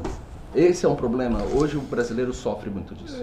Ele foi enganado com o consumo inflacionado e ele precisa ter ganho real. Agora, você pega a Coreia do Sul, por exemplo, ela. Isso a gente está falando de uma mudança de mais de 40 anos. Né? Do pós-guerra, você tem Sim. 50, 60, a partir de 70 que você tem uma mudança. Mas ali, o próprio governo, que era autoritário, é autoritário e, to- e, de certa forma ali, é, mudou uma lógica protecionista muito forte. E outro ponto que ajuda a economia a crescer tem a ver com o acesso a bens de capital, que o Brasil ainda não mudou. Isso não é a curto prazo, não é a curto prazo, mas gera um efeito muito grande para efeitos de competitividade. A primeira iniciativa, aliás, foram duas iniciativas que a Coreia do Sul tomou para a mudança da- do, do contexto político. É a, a- a- essa questão da, da paridade, da, da troca, né, de produtos, é, acabou. ó, entra quem quiser e sai o que quiser. Aqui liberou isso daí e a questão dos bens de consumo. Ele simples, o bem de capital. Vem, traz, vamos modernizar, vamos mudar aqui a indústria. Isso é é a base que tem que mudar. Então, esses, esses dois pontos eu não vejo grandes mudanças no Brasil. E eu vejo que isso seria fundamental para a mudança nesse contexto de microeconomia. É uma questão mais de macro, mas o governo ele vê tudo no macro. Ele vê tudo no câmbio, que é a escola chicaguista. Ele vê muito na, na questão da exportação. Ele só está olhando para o macro. A bolsa é uma coisa que é- tem a ver com esse volume de capital, mas ele não, ele não vê a qual O que micro. medida no micro. É o que o é isso. fala, é pensar com a cabeça de administrador e não de economista. Isso. Que no fundo, é o- a- a- como o Martinha adora falar, tirania dos especialistas, né, também. Né? É que a economia só vai cair. muito do- do- do- do- do- É. Umas magias aqui. O- De novo, novamente, o pessoal tá achando aqui que eu sou protecionista, cara. Não. Eu- só porque eu sou a Agora, favor de, ó, abre amanhã tudo e. e- não, meu irmão. É isso. Eu quero, eu, eu acho que Brasil é hiperprotegido tem que diminuir. É igual o cara que fala assim, ah, acaba com o Bolsa Família. É, não Acaba. vai- Vê o que, que acontece. O, o cara morre de fome na, na- na semana seguinte. Ah, eu- ou comparar, Você tá falando comparar, disso. vou comparar com a Nova Zelândia.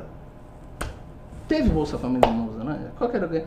Não, então era uma. Cara, é, cada país tem, tem, uma, tem, tem uma treta, tem uma Você história. caiu nas graças do chat, o chat. tá Chat não, gostando. chat virou Alan aqui. Ah, porque assim. Já descobri a é fórmula. assim, o Ricardo- Hashtag somos todo, todos Não, é que eles não sacaram porque eu peguei a técnica Ciro Gomes, que é meu, meu, meu futuro presidente. Falar vários, vários. Você joga! Não, entendeu? fala isso. Mentira, não tô Não, jogando. não, Não. o pessoal já Eu tá gosto, não, eu gosto do assunto, eu, tenho, eu tô preocupado assim, mas é.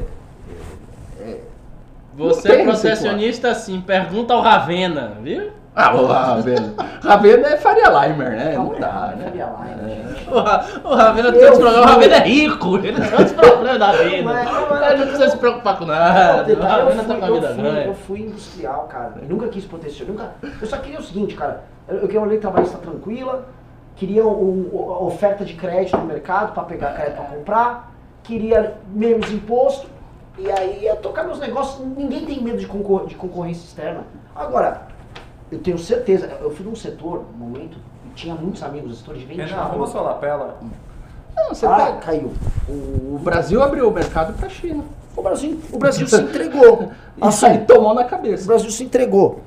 Existe uma brincadeira, né, que é, todo mundo sabe, pra você construir alguma coisa, demora pra caralho, pra você destruir isso aqui. Posso construir, um, pintar um quadro aqui, pra eu pintar todo ele de preto por cima, é, é fazer... É uma- Eu acho que tinha que fazer que nem o Paulo Guedes teorizava antes. Corta todos os subsídios do agro. Se não tiver isso, não. Ah, é- corta tudo. Corta todos os Pelo subsídios amor de. Deus, Ricardo, E então- deixa se você hoje... livremente. Se você hoje tirar a Lei Candir e tirar todo o crédito subsidiado da agricultura brasileira, o Brasil quebrou amanhã. É um Mas não dia. tem problema, a gente se vira. Porque aí reduz o Estado, todo mundo passa fome no início, mas depois o negócio deslancha. Melhor É. Todo Só- mundo passa fome. Apenas uma Você questão vai de ter alguma- sacrifício. Você vai ter algumas Sacrifício durante sociais um no período e processo. depois melhora, ué. É a dificuldade. Não, é, é, é, é complicado. é, assim, aí o cara concorda aí, concorda plenamente, tem que cortar tudo, é isso aí. Não, você pegar. tudo. a- a- o pessoal tudo. gosta de usar como comparativa a Nova Zelândia para o agro, que é onde justamente houve a reforma e a abertura econômica e a recuperação da Nova Zelândia. Só que a questão é a seguinte: é, será que o nosso agro é tão forte, competitivo assim? Mas se e ele não já for, não não está tem- viciado? Se não for, não tem problema, porque quebra tudo e depois melhora. Não, não.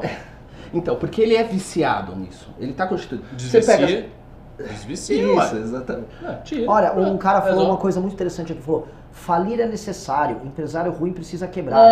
E olha que meus pais são empresários. Me parece assim, é um... Tranquilo, deixa seus pais Isso falindo. como o índice de falências, de quebradeira de empresas. Assim, a- uma coisa que é muito legal, como todo mundo tá quebrando, de todos os setores, dá Vai pra gente mais. cravar que assim, como quem fala em geral é incompetente, nós somos um país de completos incompetentes. É. Então a gente pode fazer o que o Alexandre Garcia falou, e vamos trocar a gente por japoneses, já tem um Alan aqui. Por favor, eu já falei. Troca a Eu gente já falei que eu sou japonês. ultra-asiático. E tá resolvida a história. Que é isso? Não, somos todos incompetentes. Ah, eu, vi, eu já vi, eu já conversei com muito libertário que falava assim. Não, mas foda-se.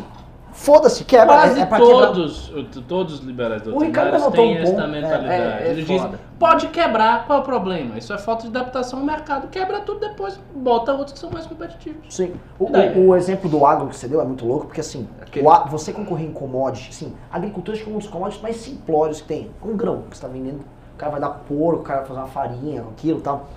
O Brasil quer concorrer, o Brasil é, é competitivo globalmente nisso aí. É o país mais competitivo no agro no mundo para essas commodities. Só que para ele poder fazer isso, ele teve que emular certas características de países desenvolvidos. Então, assim, o nosso crédito agro tem um crédito subsidiado, muito similar a créditos não subsidiados de países desenvolvidos, que não tem crédito caro como no Brasil, que não tem esse oligopólio que o Brasil tem. O- os caras têm que ter. A, linha para você exportar o agro aqui no Brasil é o- totalmente outra. Então, assim, o agro teve que dar condições muito específicas Hoje a formação existir. de profissionais do agro sai da onde? As Senar. pesquisas saem da onde? Público, tudo público. O Senar, que, pertence, que é ligado à Confederação da Agricultura, forma todos os profissionais. Isso quando as pesquisas são da Embrapa, que é uma estatal. Embrapa. Então, assim, o que está bancando a gente, todo mundo aqui ficar falando, é um setor altamente subsidiado e protegido. Tudo balela, papo furado, segundo Paulo Rocha. Os seus keynesianos, só lembrando que temos pimbas. É, vamos ler os Teve pimba. pimba, ninguém mandou pimba hoje. Tá todo mundo falando de dinheiro É, ninguém dá porra A galera mandou pimba antes, agora que a gente tá falando isso, o pessoal só nos xinga aqui no chat, não manda pimba. Mandem pimba dizendo que o Renan é comunista, pô. Isso. É. Eu também, né? Eu acho que eu sou mais comunista até do que o Renan. Além de tudo, eu ainda sou um comunista muçulmano. Eu sou comunista, mas eu vi que é inviável eu implementar pra mim, então eu adoraria. Isso aí, bora pros pimbas? Vamos lá. E aí? O Leonardo Zarzar mandou dois reais. Cara, caramba, cara, caraô. Bom, tá no ritmo já. Eu não sei o que é, mas. Cara, caramba, Puta, você é cara, novo, hein? Cara, o... Essa é música de carnaval. O Anderley Pastrello Vai. mandou 10 reais. Vai. Bora todo mundo trabalhar 80 horas por semana pra pagar imposto pra pagar o salário do funcionalismo, moçada. Que moleza é essa aí? Vive pra pagar o salário dos outros. Tá errado. Tá errado. O Leonardo Guarizo Barbosa mandou 10 reais. Calma aí, deixa eu arrumar meu áudio. e disse: carreata em Campo Grande contra o aumento da gasolina. Nosso digníssimo governador resolve aumentar o ICMS da gasosa. Vem pra rua, peraí, digo MBL. Aumentar o ICMS. É. Isso. Cara, porque. É complicado. Só explicando Os aqui. governos eles estão encalacrados também. Esse aqui. Mas ao mesmo tempo a população também está. Eu não sei como é que vai resolver esse negócio do ICMS. Lembra do negócio do ICMS? De, por que, que falam muito em ICMS de com- combustível? O ICMS de combustível para um governador é o famoso vaca leiteira, é o pãozinho quente na padaria. É o lugar mais fácil de se obter bastante arrecadação. Exato. É fácil de obter, se arrecada rápido. Nos lugares que tem refinaria, então, tipo assim, você sabe, tá vindo lá encher o caminhão e tal. É fácil de controlar. É a melhor coisa para os caras é ICMS no combustível. Se arrecada rápido e tal. Então, é óbvio que os caras vão ficar fazendo. E é óbvio, tem lugares que é o, Rio de Janeiro, acho que o ICMS combustível é bizarro, é grotesco. Estados quebrados são isso. São Paulo, por exemplo, se eu não me engano, é o ICMS na gasolina mais barato do Brasil. Porque é um estado que faz o controle dos gastos e tal. É isso. Não que a gente seja a favor do ICMS alto, é, é consequência de, de problema de, de receita, e o Bolsonaro sabe disso e ele está jogando essa propaganda e jogando no colo dos caras. Agora, esse tema é tão complexo, eu vou fazer uma pergunta. Se você fosse um tomador de. Vou jogar pra essa galera que tá no, que tá no comentário, esses libertários, né? Mato Grosso e Mato Grosso do Sul são estados ricos ou pobres? Grosso. Mato Grosso, São- Mato Grosso hoje do são- Sul. Eu acho que é, é um. Suponho que seja um estado rico por conta do, do- Ele- da então, agricultura. eles são estados ricos e pobres ao mesmo tempo. É. O, o, o PIB deles está crescendo 6, 7, 8% todo ano, com as exportações da agricultura. Muito bom. Nossa, o cara mandou um pimba aqui muito simpático comigo aqui. É bom. Isso continua, pode. O, o, o governo em si não tem capacidade de investimento porque ele não arrecada. Lei Candir e tal, ele não arrecada. O, o governo é pobre, o governo não tem grana nenhuma. Entendi. Como ele não tem grana, serviços públicos até meio espartanos, mas segura a onda, tal, porque a população, quem está bem empregado, Tá o agro não está bem. Você tem uma concentração de renda grande e tal. Você tem essa situação. O governador não sabe o que fazer para melhorar serviços públicos, eles não têm capacidade de investimento. Quando um governador lá fala, vou aumentar o ICMS na gasolina, você tem esse problema que está colocado. Agora vamos supor que não vou aumentar na gasolina. Agora eu vou tributar as exportações. Esses caras começam a perder venda e você. o- Você tem um sistema econômico lá que é destruído. O que, que o tomador de decisão político, com base nessas informações, ele vai fazer? Não é fácil. Pa- Parece que é a coisa mais fácil do mundo. Né? Não, tem um, tem, Eu- eu- tem eu um lá no um sul que chocado. tomou a decisão rapidinho. Manda aprender. Você, você sabe quais são os governos que tomam decisões doutrinais muito rígidas a pulso? Governos totalitários. Que aí o governo toma. É, não, que, que a gente quer coletivizar a agricultura. Acabou. Você sabe que quanto tempo foi feita a primeira coletivização? Toda, de zero para 100, para 99%? Dois anos, Dois, ah, que, que veloz. não é? Que eles Tomou, mandavam, mandavam acabou, os- coletivizou, acabou. Sabe, você não quer tomar bala na sua cara, Como é você que eles chamavam? preso. Como é que era o, o burguês da agricultura? Os- que eles, eles ficam putos com esses caras matou todos.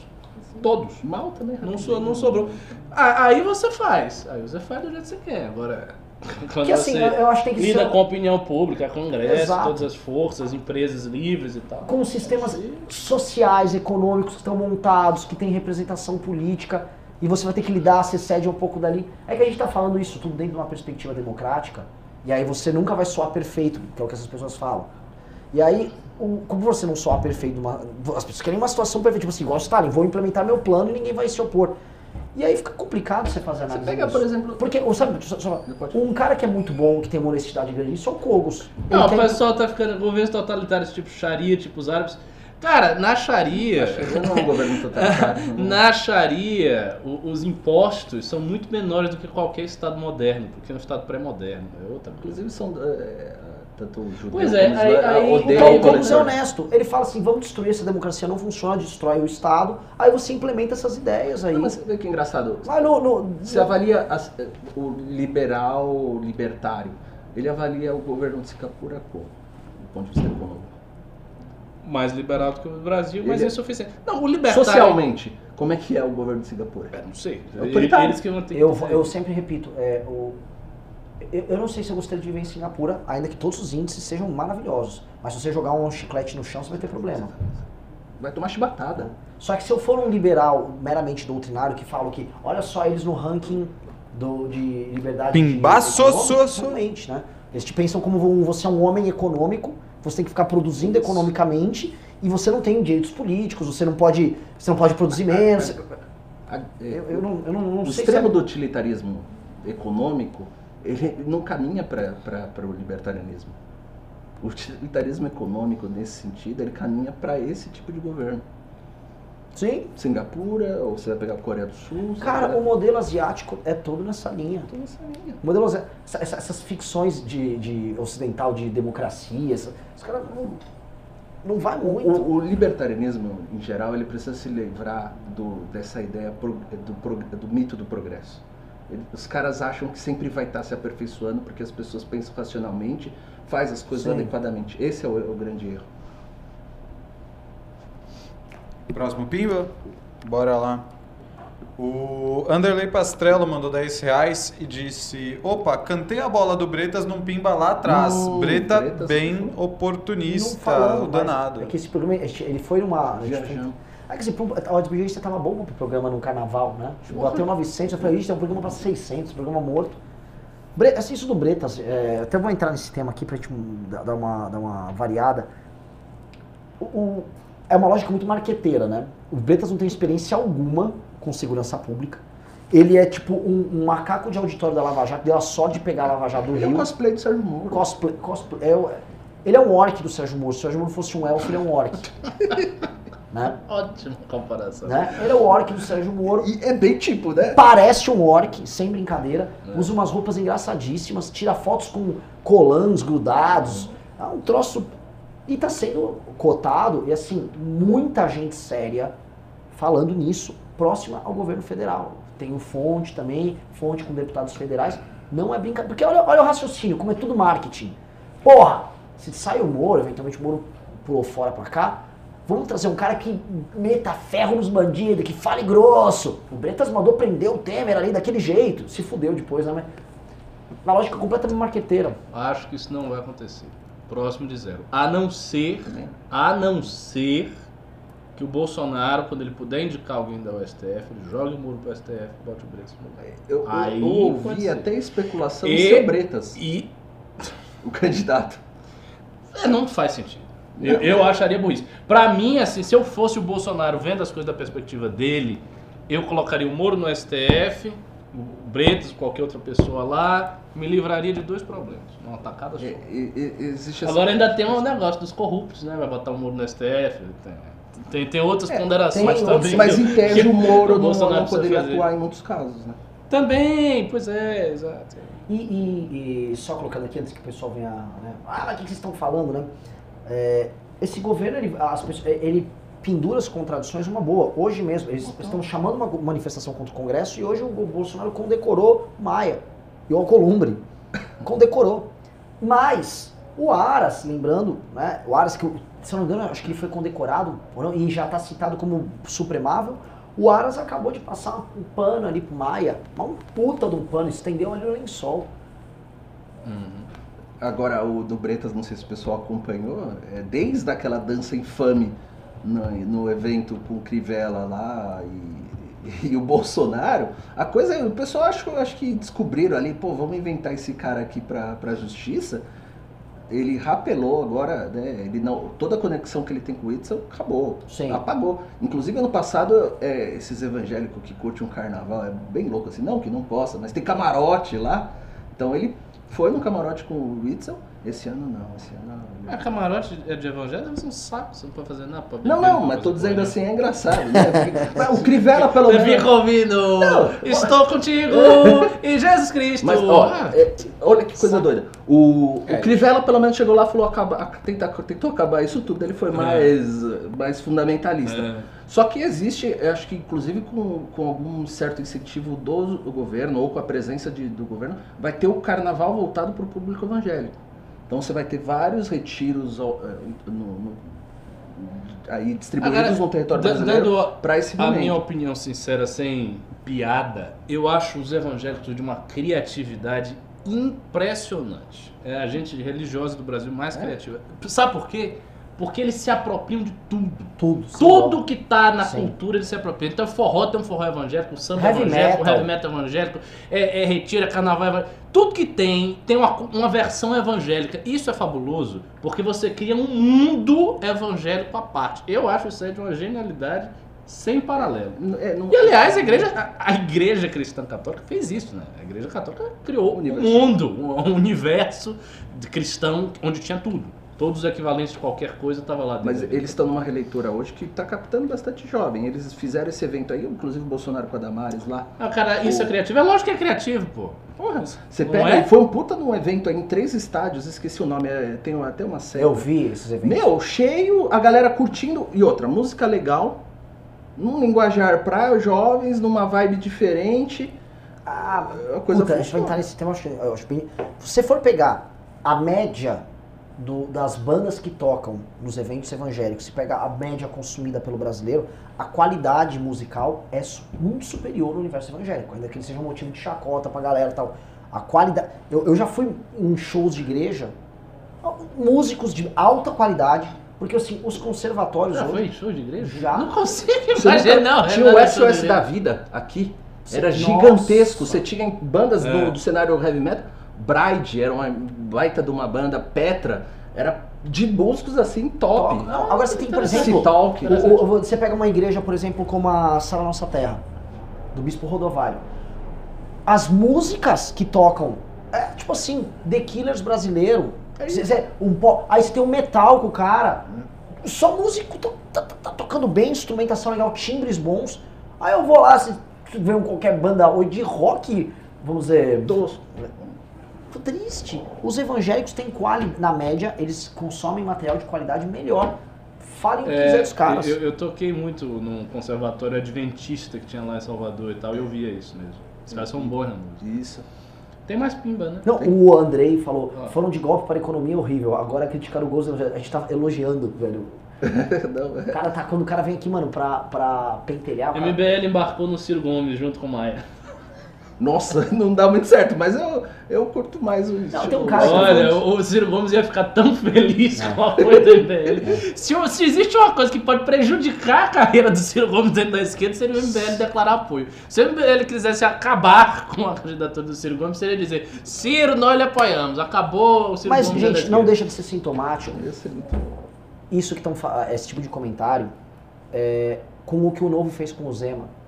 Que assim, por o MBL ser um movimento muito apegado na realidade, a gente perde seguidores porque é, é, esse pragmatismo e essa tentativa de tentar analisar o real faz com que muitas pessoas que querem ficar só trabalhando num, num campo de ideias e não sei o quê, fiquem horrorizadas com o que é falado aqui. Por exemplo, as pessoas estão nos chamando de protecionista. Eu tô falando no meu caso aqui, o Ricardo tá falando, eu nem sou liberal sou.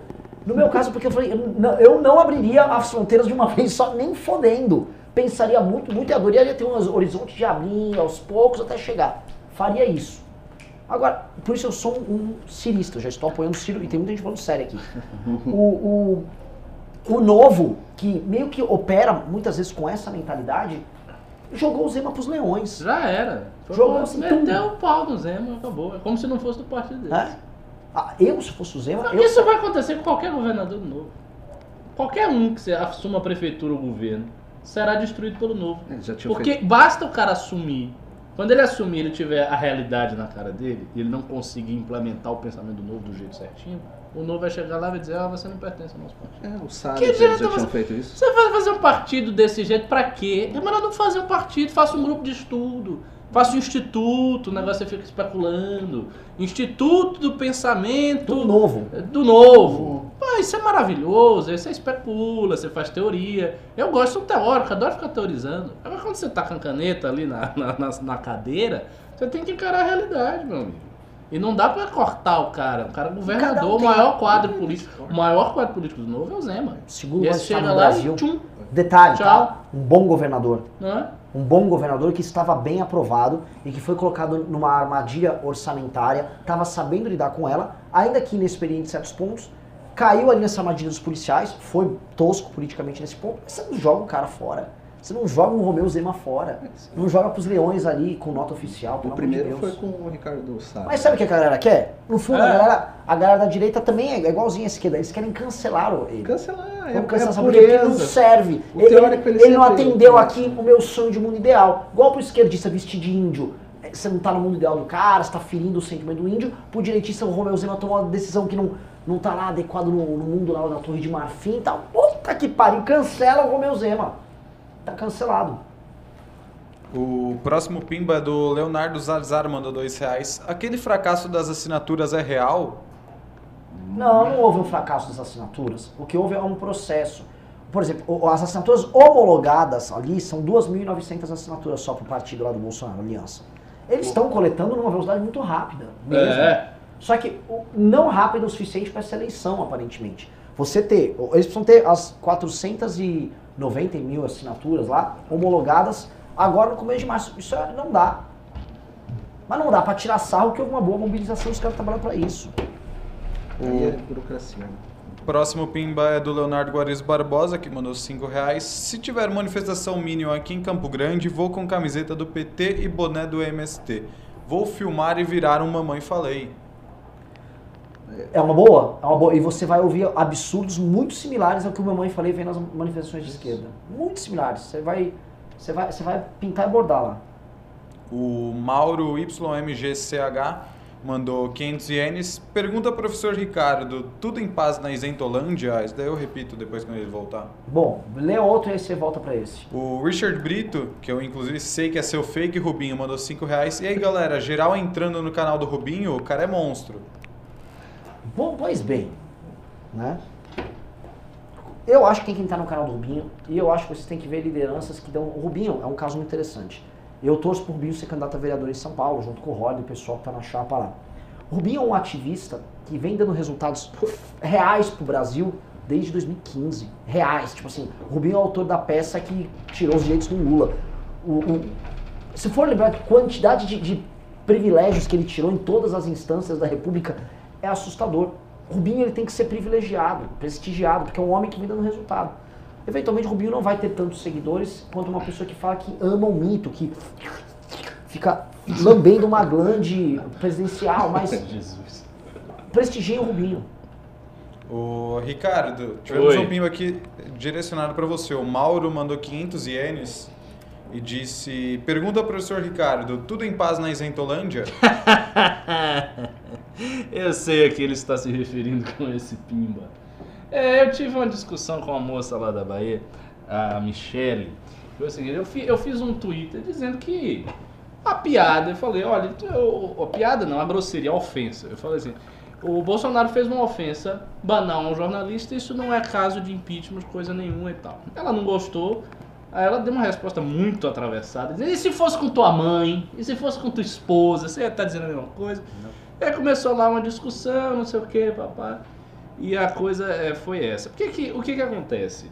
Já está surgindo um, um patrulhamento da direita anti-bolsonarista. Porque tem pessoas que são muito anti-bolsonaristas, muito, demasiadamente, e qualquer coisa que você fala, que ela acha que você está sendo bolsonarista, ela vem com o dedo na cara, você está passando pano, você é covarde, você está falando isso que você é um bolsonarista enrustido, você é uma Bolsonaro e não quer dizer, você está no armário, você está com o Bolsonaro aí junto. E isso é uma besteira. Eu falo o que eu acho, eu falo o que eu vejo. Se eu tô agradando bolsonarista, se eu tô agradando anti-bolsonarista, se eu não tô agradando, se o Renan concorda, não me interessa. Eu vejo, eu acho, e eu falo, e acabou. E vou continuar desse jeito. E, se- e se quiser que eu continue falando assim, eu vou continuar. Se não quiser, também não falo mais. Ó, lá vem. Ricardo é bolsonarista assim. Não, não sou bolsonarista. Não é, eu, eu quase todas as críticas substanciais que eu acho que eu considero que são corretas e pertinentes ao bolsonarismo, eu faço. Agora, eu acho que a galera exagera em muitas coisas sim, e eu vejo parcialidade em certas reações. Vou dar um exemplo recente de parcialidade. O caso aí do Cid Gomes. Pegou um trator e foi em cima lá dos milicianos. Eu vi a reação das pessoas. E vi a reação da isentosfera e tal. Todo mundo dizendo que não concorda e tal. Mas se fosse com o Bolsonaro, seria um alarde absurdo. Você ima imagina, Bolsonaro, Bolsonaro, imagina, bota na cabeça. Bolsonaro num trator passando por cima de alguém. O cara podia ser assim, uma, uma reunião de assassinos. Se o Bolsonaro estivesse num trator passando por cima, seria um escândalo, uma coisa assim inominável. Dizer que o cara é um demônio, é autoritário, é um totalitário, é um ditador, quer matar as pessoas, não valoriza a vida humana, seria um escândalo absurdo. E com o Cid Gomes, não foi. Não foi esse escândalo todo.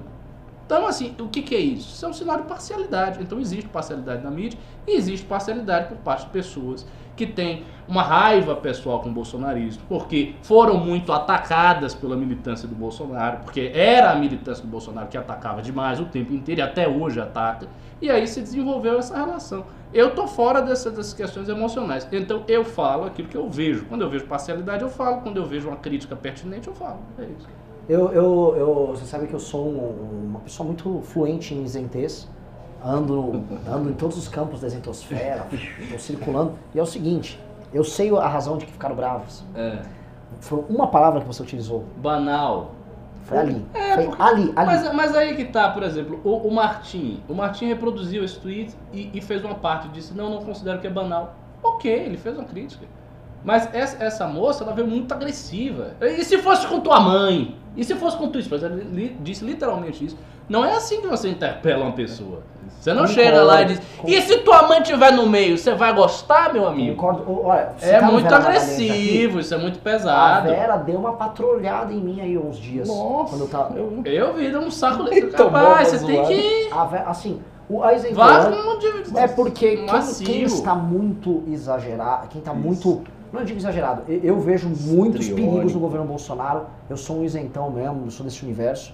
É, mas quem está um pouco mais, vamos dizer, em ebulição, ele não consegue. o- o- existe um medo. Ele, quando ele vê, por exemplo, alguém que tá nas fileiras, ali tá nas trincheiras, tipo, mas aqui, apanha daqui, apanha dali, e vê, tá fraquejando, vai fraquejar! É, tá covarde, tá com medo. isso. Mas o que, que tá. Mas você sabe como uma coisa tá rolando? Os isentões ali estão vendo pessoas do- das trincheiras consideradas isentonas virando governista. Rodrigo Constantino virou governista. O- o- outros todos estão tanto virando. E se prepare que vai ter mais. Que agora a grana, a grana da Secom tá. A grana da Secom tá caindo este ano. Esse ano pra valer. A coisa começa a mudar este ano. Mas eu- fiquei na dúvida. O banal você usou como pequeno? Não, eu- como o banal, não assim, eu não disse que. importante Eu não, pro- quis, eu não quis dizer que era uma ofensa aceitável ou que era uma coisa menor. Não, não é. banal por ser Banal em comparação. O meu o sentido do, do, do adjetivo é o seguinte: banal em comparação com a consequência que estavam querendo tirar. Sim. Entendeu? Estavam querendo tirar a consequência e querem tirar da derrubada de um presidente. Desproporcional. Me desculpe, e, e- e assim, sendo muito sincero, se o Bolsonaro chamasse a minha mulher de vagabunda, eu ia querer quebrar a cara dele, mas eu não ia achar que porque ele chamou minha mulher de vagabunda, ou disse que minha mãe era um idiota, eu não ia achar que isso é um motivo de tirar um presidente da república. Me desculpe, pra mim não é. Pode dizer, ah, mas tem a questão do decoro e não sei o que. Eu, sei- eu sei de todos esses argumentos. Eu não, não sou ingênuo, eu sei de todos esses argumentos. Eu acho que impeachment é um remédio extremo, que é um negócio para não ser usado. Quando o impeachment foi teorizado lá pelos americanos em 1787, Convenção da Filadélfia, a grande preocupação dos pais fundadores da democracia americana era que não se usasse o impeachment. Que fosse uma coisa assim, pra você usar uma vez na vida ou tá na morte. Por quê? Porque é um remédio muito drástico. É você derrubar o cara que foi eleito pela população, que está no ápice do, do, do poder governamental. Você não vai fazer isso porque o cara disse que a, a jornalista estava dando furo. Pra mim não tem sentido É que nenhum. assim, o Brasil, como é um, um país que a politização, a hiperpolitização recente é muito precoce e os símbolos políticos nossos são todos muito recentes, o nome impeachment, ele é muito poderoso na cultura política brasileira. O fenômeno do Collor, ele deixou marcas na nossa geração, tanto que nós já sabíamos como operar um processo de impeachment sem ser jurista. Eu me lembro, eu me, eu me lembro da, da- do o mundo do Collor, o ah, vamos pedir impeachment do FHC, isso tudo está na, tá na nossa cultura política. Então, nós estamos banalizando, nós, nós brasileiros, estamos banalizando a ideia de impeachment. É. Não há motivo algum para impeachment Pô, do de, Bolsonaro. assim, de 88 já foram dois. Vai ser três, vai ter um impeachment depois outro impeachment. Vai parecer um império romano no final. Quer dizer, ninguém senta na cadeira, o cara senta e já cai, vem outro e cai, e vai e cai. O que, que é isso? Isso gera um clima de in- instabilidade política tremendo. Inclusive, o que está havendo? Houve um presidencialismo de coalizão, depois houve um, um presidencialismo do roubo, que foi a coalizão baseada na propina, e agora nós estamos no presidencialismo do caos. Qual vai ser o quarto? é o não presidencialismo, porque tá se esborando. Coalizão, depois a coalizão mantida pela grana, e agora sem coalizão e caos. O que, que vai ser do próximo? Vai ser o presidencialismo do quê? Pensa. O que tá. Mas né, nesse ponto específico, parece a fábula do, do Pedro Lobo daquela versão do. o- toda hora, ó o lobo, ó o lobo. O pessoal tá muito estriônico, tá muito sensível Mas não e é. não tá sabendo diferenciar as atitudes. Tudo é pra seguir o extremo. Olha, agora vai surgir o ditador, agora vai surgir o ditador. E o Bolsonaro sabe que ele pode trabalhar com isso. E toda merda que ele tá falando é, É porque ele motivo. entende, ele, ele a turma dele entendem essa cultura. É isso. Ele entende. É. Agora tem um detalhe que assim, é, que é o que pro isentão e pra todo mundo é a novidade do modelo Bolsonaro, é que ele tá degradando o ambiente político sem como estratégia de governo. Sem e essa degradação, de fato, em nenhum governo parlamentarista este governo Bolsonaro duraria mais de 3, 4 meses fazendo Não, isso. dias. A degradação do ambiente político, ela é, ela tá num nível jamais visto. E aí eu vou, vamos falar do Congresso, assim, antes que todo mundo fale, "Ih, mas vocês não falam do Congresso, né? Pra gente não parecer também imparcial. Qual o papel do Congresso nesse processo de degradação? Porque a gente tem que falar disso, porque assim, o, o, o Congresso, ele sempre enxergou a relação com o executivo dele de uma, da seguinte forma. Me convida pra participar do butim aí, cada um pega É um pouco pra si. O e a- papel do jogo Congresso. segue. O, o Congresso simplesmente cagou, cagou no processo histórico que a gente iniciou de 2015 2016. Não fez absolutamente nada. Houve uma renovação e tal, mas os- as, as figuras, os grandes articuladores, as engrenagens do, do Congresso, que continuam as mesmas, eles querem simplesmente manter a coisa como era. Mata a Lava Jato, mata a manifestação, mata a mudança histórica no Brasil, Aumenta o fundão. mata Bolsonaro e a gente segue até o pessoal ficar desmobilizado e a gente segue e acabou. É isso que eles querem. Então, assim, é um Congresso que não se corrigiu em nada, que não está predisposto a mudar em nada isso aí. Eles não vão mudar suas práticas políticas. E o que, que eles fazem? Eles vão forçar o presidente, que agora está enfraquecido, que é inábil. Quer dizer, a gente- a- a- esse processo de mudança que acabou colocando o Bolsonaro lá, colocou um cara muito inábil. Ele fica lá inábil, autoritário, grosseiro, fazendo as coisas dele, e o Congresso vai pressionando o cara de todos os lados para matar o governo e prosseguir do mesmo jeito como se não tivesse havido 2015 e 2016. Essa é a realidade. Então, se eles pudessem sonhar o sonho dourado do Congresso, o sonho dourado do Congresso é prosseguir como se não tivesse havido nada de 2015 e 2016. E isso pode acontecer. Isso já está acontecendo. É. E na verdade o que a gente tem é. Porque assim, Alan, vou passar a bola pra você, eu só vou Não, ilustrar. É que eu vou passar aqui assim, isso isso aí é pra mim é o. Todo mundo tá pedindo. E o Congresso, e o Congresso? A gente tem que dar, a gente tem que fazer essa leitura dessa mentalidade do Congresso. Eu só, só vou adicionar um, um ponto aqui que é. Eles não, eles não entenderam a morte do próprio modelo. Eles não aceitaram e eles estão dobrando, triplicando a aposta. É como se eu tenho uma competição, tenho um barco a vapor aqui e eu tenho um barco a vela. Eles querem um barco a vela e falam assim, meu, eu vou fazer um puta de um barco a vela, eu vou triplicar, eu comprei pano pra caralho, eu vou fazer uma vela gigante, eu vou ganhar essa corrida. E se não der, eu vou tentar explodir os outros barcos com canhão pra eu ganhar de barco a vela. Não, não dá. E eu converso, o Kim conversa, todo mundo conversa com o pessoal em Brasília não dá. O que tem, assim, eu jogo, vou jogar um desafio pra vocês. Vocês são ministros da Casa Civil do Bolsonaro, vocês têm que resolver esse teorema político, esse dilema. não de agora, não de hoje, tá? Que hoje já tá degradado a ponto de não, não Ah, dá. lá atrás? Lá atrás. Ah, bem melhor, hein? Em janeiro. Eu vou fazer pra quem tá Janeiro? assistindo, eu quero que vocês tenham assistido, vocês vão fazer esse exercício com a gente. Eu quero que o Alan comece. Vou- mas assim, cada um, cada um de nós, eu vou cronometrar aqui, tem três minutos. Quer começar, Alan? Quer começar, Ricardo? Nós temos começa, Ricardo, muito. pro- Renan? Renan, nós Posso temos começar? muitos pimbas ainda. Só Não, vamos fazer esse exercício e já responde bem. Esse exercício é fundamental. Então eu quero que as pessoas façam nos comentários do exercício. Você é um ministro da Casa Civil e você tem, e você tem que dar governabilidade. Ou você pode adotar a estratégia do Bolsonaro também. Eu vou, eu vou ir pro caos e tal. Posso começar aqui? Quer começar, Ricardo? Quem- Posso começar. Posso Então deixa eu começar. botar aqui cronômetro. Valendo, Ricardo. Bom, primeira, primeira coisa que eu faria, primeira coisa que eu faria, reunificar a direita em torno de mim, que é uma coisa que eu já falei várias e várias vezes aqui. Ao longo da pré-campanha da campanha, o bolsonarismo meteu o pau em todos os formadores de opinião. Eu chegava e dizia, aqui acabou, vamos conversar todo mundo, sentava, e pacificava esse campo. Se tivesse feito isso, não teria essa isentosfera hoje com muita raiva, com muito rancor do jeito que está. Então, primeira coisa. Segundo, eu teria variado os meus meios de convencimento, entre aspas, dos congressistas. Então, feito aquelas coisas que são clássicas. Dar uma relatoria para um, colocar algumas pessoas em cargos sim, colocaria gente de vários partidos nos cargos estatais, tentaria selecionar pessoas que talvez não no primeiro escalão do partido, mas no segundo escalão, figuras um pouco mais honestas, e dá para você ter dossiê de todo mundo. Você pode ter um departamento só para inventariar a vida pregressa de todos os deputados, de todos os senadores. É super fácil fazer isso. Então faria isso como segundo, segunda medida. Terceira medida, a, toda a publicidade estatal que já veio acontecendo, eu teria mantido e, sinceramente, não teria feito o que Bolsonaro fez, prometer aquelas coisas que ele prometeu, porque eu acho que isso dificultaria muito a vida dele. Mas se eu fizesse essa terceira coisa com a direita unificada em torno de mim, as críticas que eu fosse receber seriam, existiriam, mas seriam críticas muito mais leves. Então essas três coisas eu faria logo de cara. E Bolsonaro não fez nenhuma delas. Fez Mais algum ponto? Que um, tá em 1,34, se quiser terminar aí. Não, Não, é, depois eu agrego mais, ser. vou lembrar mais. Quer ir ou quer que eu vá? Não, mas, assim, eu não tenho muita fé. Ó, já no tô, ah, é, porque, Já- Olha, de logo- vocês, a direita não presta. viu o Agora viu o cara, logo o Ricardo sugere roubar a Petrobras. É, Roubar a Petro... a É direita por não isso foi que feita pra os- governar lugar É por nenhum. isso que os caras não conseguem. Vocês também, você não quer que o Não cara faça ajuda. nada. O que, que o cara não pode fazer nada. Ele não pode ter verbo estatal, aí toda a mídia vai cair em cima dele no dia seguinte. Ele não pode botar ninguém estatal nenhum, ele não pode fazer nada. Ele tem que ficar parado com a mão algemada.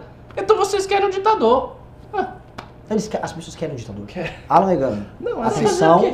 Valendo. Vamos- Eu não tenho muita é, fé no que eu estou falando, mas assim, eu acho que o modelo ia começar pra, pela redefinição, é, implementando, impondo as- aquelas reformas mais básicas. A primeira, a questão de reforma de Estado, que eram as mais impopulares, e ter um ganho político em relação a isso, com base em certo convencimento que o projeto era integrado. Eu acho que o grande erro do bolsonarismo foi ter é, tentado fazer tudo em nome próprio.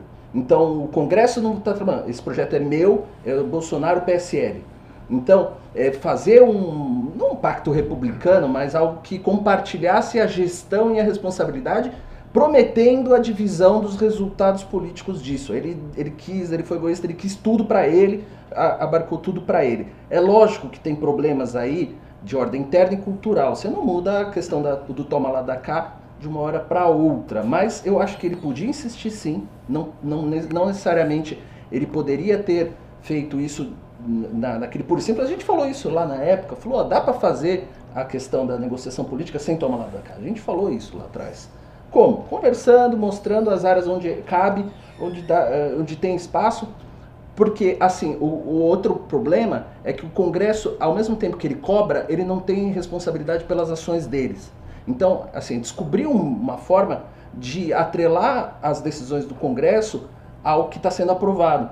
É, assim, é o que o, grande preocupação assim, para os libertários, o Hayek go- gostava de pensar no novo modelo, ele falava da demarquia. Então, o cara que está propondo e mexendo no orçamento, ele tem que ter esse vínculo, mas como eu vou separar para o cara não ficar influenciando nas de- decisões, da execução?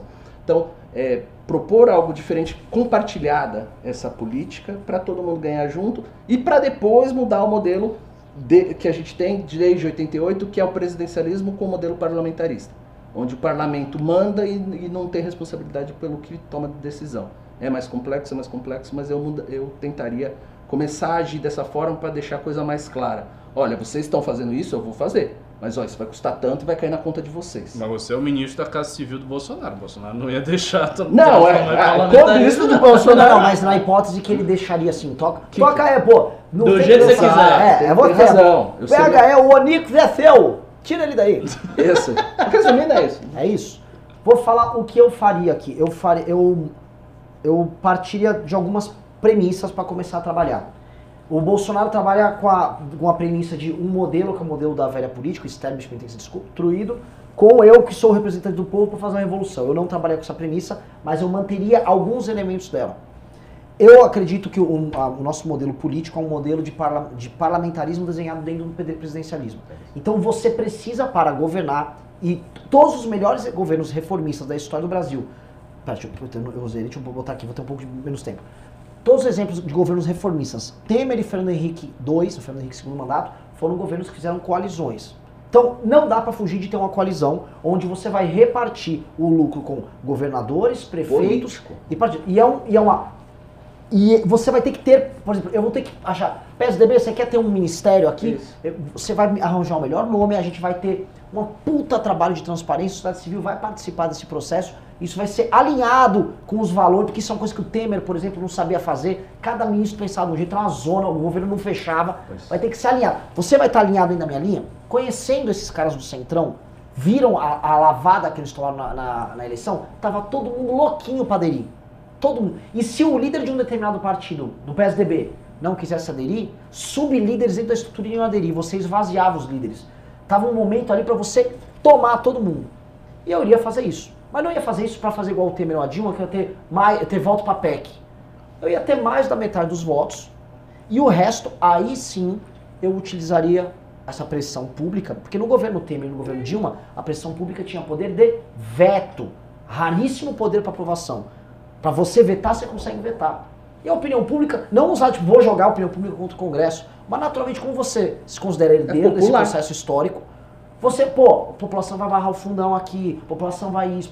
Saber utilizar isso dentro da lógica do Ricardo. Conversando com todos os elementos que formaram esse processo da direita, conversando, tratando, ó, todo mundo ia jogar pra mim, é Lava Jato tal.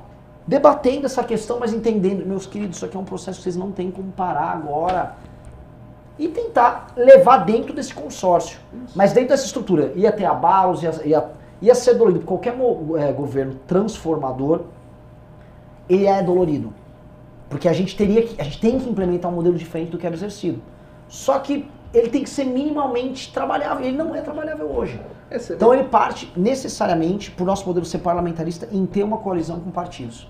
Engraçado que tem dois modelos, é lógico, com essas características, mas o, o- um que é o que a gente que ele tentou, que foi o que o Trump fez. O Trump até o próprio partido ele pegou e falou: "Dane-se, sou eu".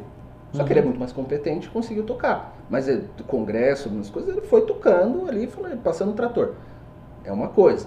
Aí o outro é que é um modelo parlamentarista que foi o que o Boris fez. Chegou e falou: "Não, negociando aqui, acabou o caminho da negociação, responsabilidade de vocês. O prazo é tal, esse, senão tá fora. Só chama o público. Foi populista, no bom sentido, ela falou, olha, é, tá, não tá querendo aqui? Chama eleições, chama, vamos entrar nisso aqui. Então, é, são dois modelos ali que ele poderia ter absorvido e ele copiou um mal e porcamente. Foi o modelo do Trump. E o, o que me assusta no modelo que ele adotou é que ele foi um modelo, um, só de confronto, tipo, eu vou derrotar um modelo antigo, ou seja, ele, ele falou, vou derrotar o modelo antigo do Congresso. E dois, é, ele não sabia qual era a própria prioridade. Porque se ele for fazer, eu sou o governo reformista do Guedes, ele tinha que adotar um desenho completamente diferente. E aí ele não soube ter prioridade, não soube qual era o próprio desenho, e ele não está sabendo agora o que fazer. O governo Bolsonaro está imobilizado porque eles não tiveram prioridades e entendimento. É planejamento, achou que fosse resolver na base do milagre. Que E foi o como que ele foi eleito, é. porque ele foi eleito por um milagre, ele achou que o milagre ia ser permanente. Agora vamos continuar os pimbas, mas assim, O- esse exercício que a gente fez aqui, pra mim é um exercício fundamental de todo mundo que quer fazer qualquer comentário político, falar, se ponha num lugar e tente resolver essa, essa, essa pica. O próximo pimba do Anderley Pastrello mandou 10 reais. Rachadinha não preocupa Flávio. Além dele, deve ter político muito mais enrolado e ninguém liga. O problema são os elementos com quem Flávio está ligado e serão investigados. Um já morreu. Muito interessante o seu Pimba. Mas eu acho que as duas coisas preocupam, viu? O... Vai falar alguma É que coisa? as intensidades são, são diferentes. Assim, uma coisa é um roubo, que vai ter um, teve um monte de deputado roubou. Outra Claro, coisa assim, claro. você roubou e está envolvido assim, com um crime organizado. Assassino. Uma milícia, só pra entender, uma milícia não é muito diferente de um PCC. O fato do cara ser um homem da lei até piora. O próximo pimba é do Cristiano Baltz, ele mandou dois reais, vim pelo Homem Data. É um pessoal que tava comentando isso. O próximo pimba é da Denise D, mandou 10 reais. Com a greve dos caminhoneiros, pode enfraquecer o Bolsonaro? Vai saber negociar ou colocar a culpa no legislativo? Enfim, parece que ele não liga mais com as pautas, só pensa, só pensa nas próximas eleições. O que, que vocês acham? Com a greve dos caminhoneiros, se vai ser ruim pro Bolsonaro? Acho Isso. que não. Acho que ele vai obter sucesso em transferir a responsabilidade para os governadores. Por Muito conta do aumento do, do, do combustível. Ele vai dizer, olha, eu fiz tudo que era possível, eu até prometi zerar isso aqui e tal, mas os governadores não quiseram, ele joga bucho pro governo. Só que aí é que tá. Isso é ruim também, porque aí ele vai ser mais odiado ainda pelos governos que têm deputados. E, enfim, é uma bola de neve política. E talvez, assim, se a gente for falar, a gente acabou de analisar a lógica do governo Bolsonaro, né? É, do, do conflito, do vou, vou, vou destruir o modelo antigo. Ele está tendo muito sucesso em trazer todas as estruturas que a gente chama de establishment para enfrentar ele e tornar inevitável um confronto. Exato. O, Olha só. O próximo Pimba é do Andrei Pastrello mandou mais 5 reais. E, gente, perde tempo com essa conversa. Jairzão não vai dar golpe, não. Trump não deixa. Também acho. O Trump tá cagando. É, Ah, mas o Trump. O Trump tá preocupado com Todo mundo aqui concorda Roger que- Stone. Gol- golpe não vai dar, mas Trump deixaria É. numa boa. O Leonardo Bonditoso mandou 5 reais. Professor Cabum tem essa tranquilidade porque só ele conhece a receita para fazer bombinha de São João com fertilizante. Eu não sei, mas não é bombinho que ele faz. O Francis Chinaro mandou 2 reais. MBL defendendo Keynesi- keynesianismo. Que merda é essa? É, a gente já explicou isso Alguém nosso defendeu algum princípio do keynesianismo aqui, só para entender. O Renan de Carvalho mandou 2 reais. A discussão está ótima, mas e no céu? Tem pão? Como assim no seu tempão? É piada velha. No seu. Ah. Do, do Didi. O Jonathan David mandou 5 reais. Falando sobre abrir para a China aqui no Mato Grosso, produto chinês paga menos imposto que qualquer outro estado brasileiro. Onde? Como é que é? Repete? Falando sobre abrir para a China aqui no Mato Grosso, produto chinês paga menos imposto que qualquer outro estado brasileiro. Doideira. Interessante. Interessante. Quais são as consequências? Aí, aí um, se, se, é, se é verdade isso aí, um caso a ser estudado e ver quais são as, as consequências no é microsistema é só do Mato. Grosso. Como é que seja, mas ainda ajuda a dar um esclarecimento. China tem dumping. O Leandro O mandou 7,90. Citem cinco bons candidatos para 2022. 22? Cinco bons candidatos à eu- eu acho que presidência? não- não Não, acho sei se tem nenhum que dirá cinco. Pô, Cinco bons candidatos. Puta, cinco. Não sei não, cara. Sinceramente, Mas Não. o que eu acho que tá na frente é o Ciro Gomes. não me Não, ocorre. não fica elogiando o Ciro aqui, falando que ele tá Eu não tô elogiando. Não, você eu, podia falar. eu odeio o Ciro. nenhuma notícia que seja positiva pro Ciro aqui, eles estão falando que a gente é, é, é É, Ciro, é. É, O- Um minuto. O, Ó, o Max Tauri, que tava criticando, falando que a gente é keynesiano e tudo mais, ele deu uma boa dica. O Fraser não. Ô, deixa a chave do carro aí pra mim. Ele deu uma boa dica eleitoral para 2020 e disse nenhum parasita serve. O que me mostra uma decisão muito madura do ponto de vista político aí, que denota o crescimento do movimento libertário no Brasil. O Cannibal McDonald mandou 5 reais. O Renan é liberal só se for liberal de bunda. Na bunda. É, não sei. Pois é, Mas eu acho que é o único comentário correto É, até a, quinta agora. série, a quinta série tá empolvorosa. É isso que dá deixar o pessoal de 15 anos puto, mano. Isso, isso. Simpatia.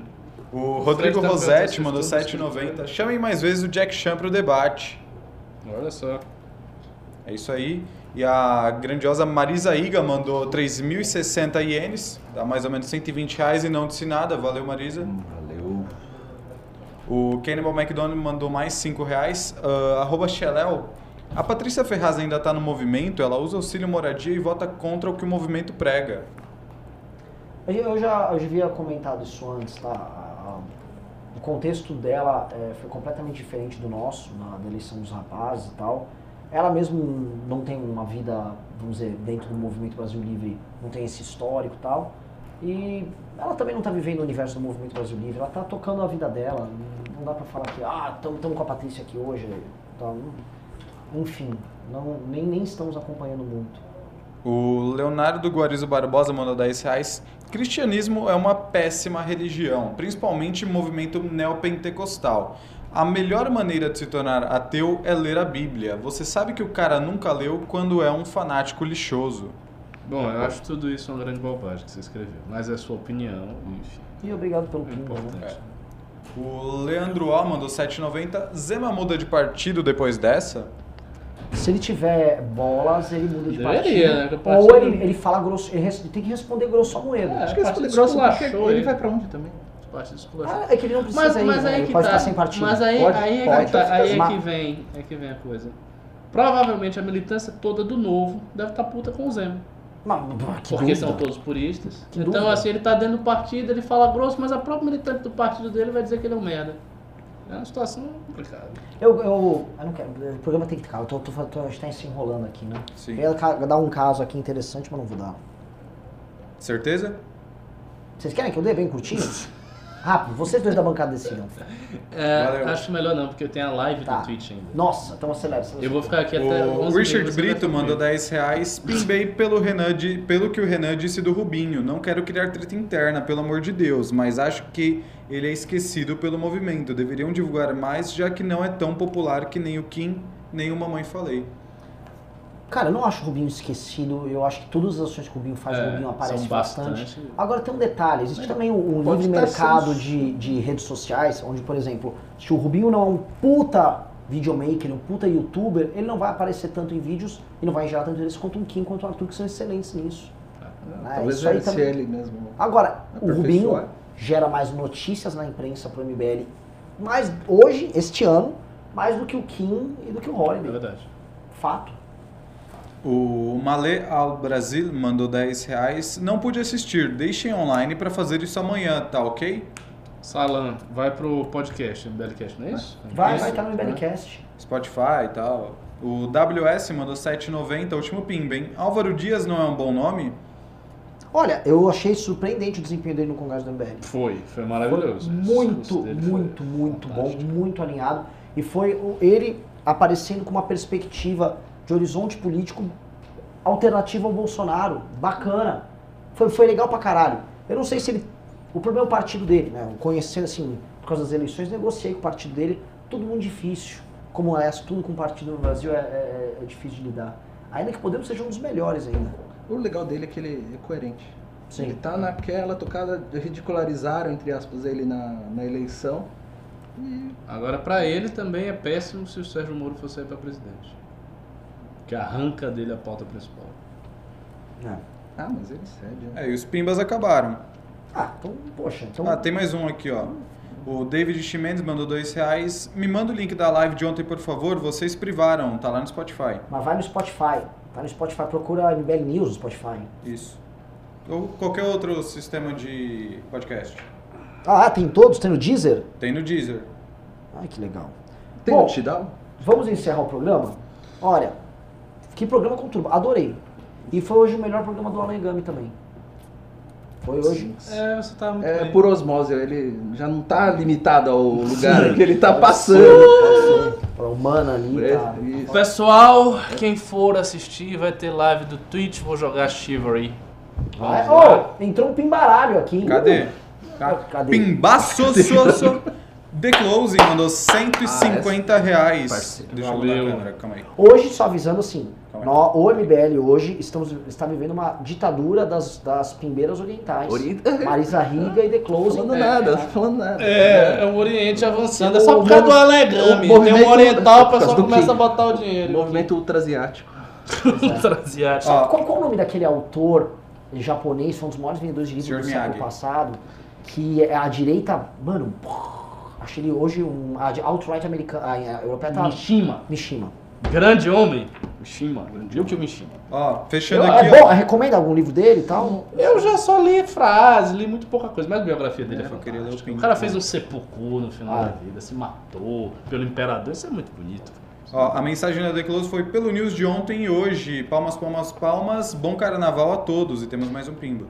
Valeu, Carol. E o último pimba do André Musel. André Musel, dois reais. Sou fã do Alan e Ricardo, fora Renan. Muito, muito obrigado, agradeço. É porque, é Seu porque ele é memeiro, ele é É, risocrata. é, ele é ele tem um uma poderoso risocrata. Eu só queria comentar aqui, eu tirei uma foto no Instagram, só pra, só pra esse revoltoso vagabundo do André Musel ficar sabendo. Tá? Esse, esse amotinado, igual aqueles policiais lá, lá do Ceará. Né? Um Você vai amotinado. passar com É. um trator por cima deles? Treta de Teixeira, inclusive. só avisando ele, né? Que eu tirei uma foto já com uma ameaça. Eu tenho uma mesa cheia de memeiros já aqui. A quantidade de memeiros que Tá escutando- Ele fazendo uma milícia E, aqui. e eu chamo de memeiro hoje porque nenhum tá pronto. Daqui um mês eu vou ter um exército de engenheiros de narrativa e você, esses amotinados vagabundos da, de goela aqui, como o senhor Rafael Rizzo, Goela. vão pagar. Vão pagar muito caro, só digo isso. Isso aí, memeiros indianos vão dominar tudo. É isso, então. Vamos lá? Live no Twitch. Vamos pra live no Twitch. Meu, vai ser- vocês vão ter o professor É da hora, é engraçado. jogando Mas e a eu- live é engraçada mesmo. É É a engraçado. parte mais engra... é uma coisa mais engraçada que eu faço é a live. Responde tudo. Bye bye, galera. Agora eu preciso saber uma coisa. Quem é que vai fechar o escritório? É você que vai ficar comigo? É, tem que ter alguém Vai pra fazer ficar isso. comigo até meia-noite. Ah, que legal. Sexta-feira de carnaval até careful. meia-noite. Be careful porque teve assalto aqui agora há pouco. Ah, Agora? Alguém nosso? É. Quem Agora? foi assaltado?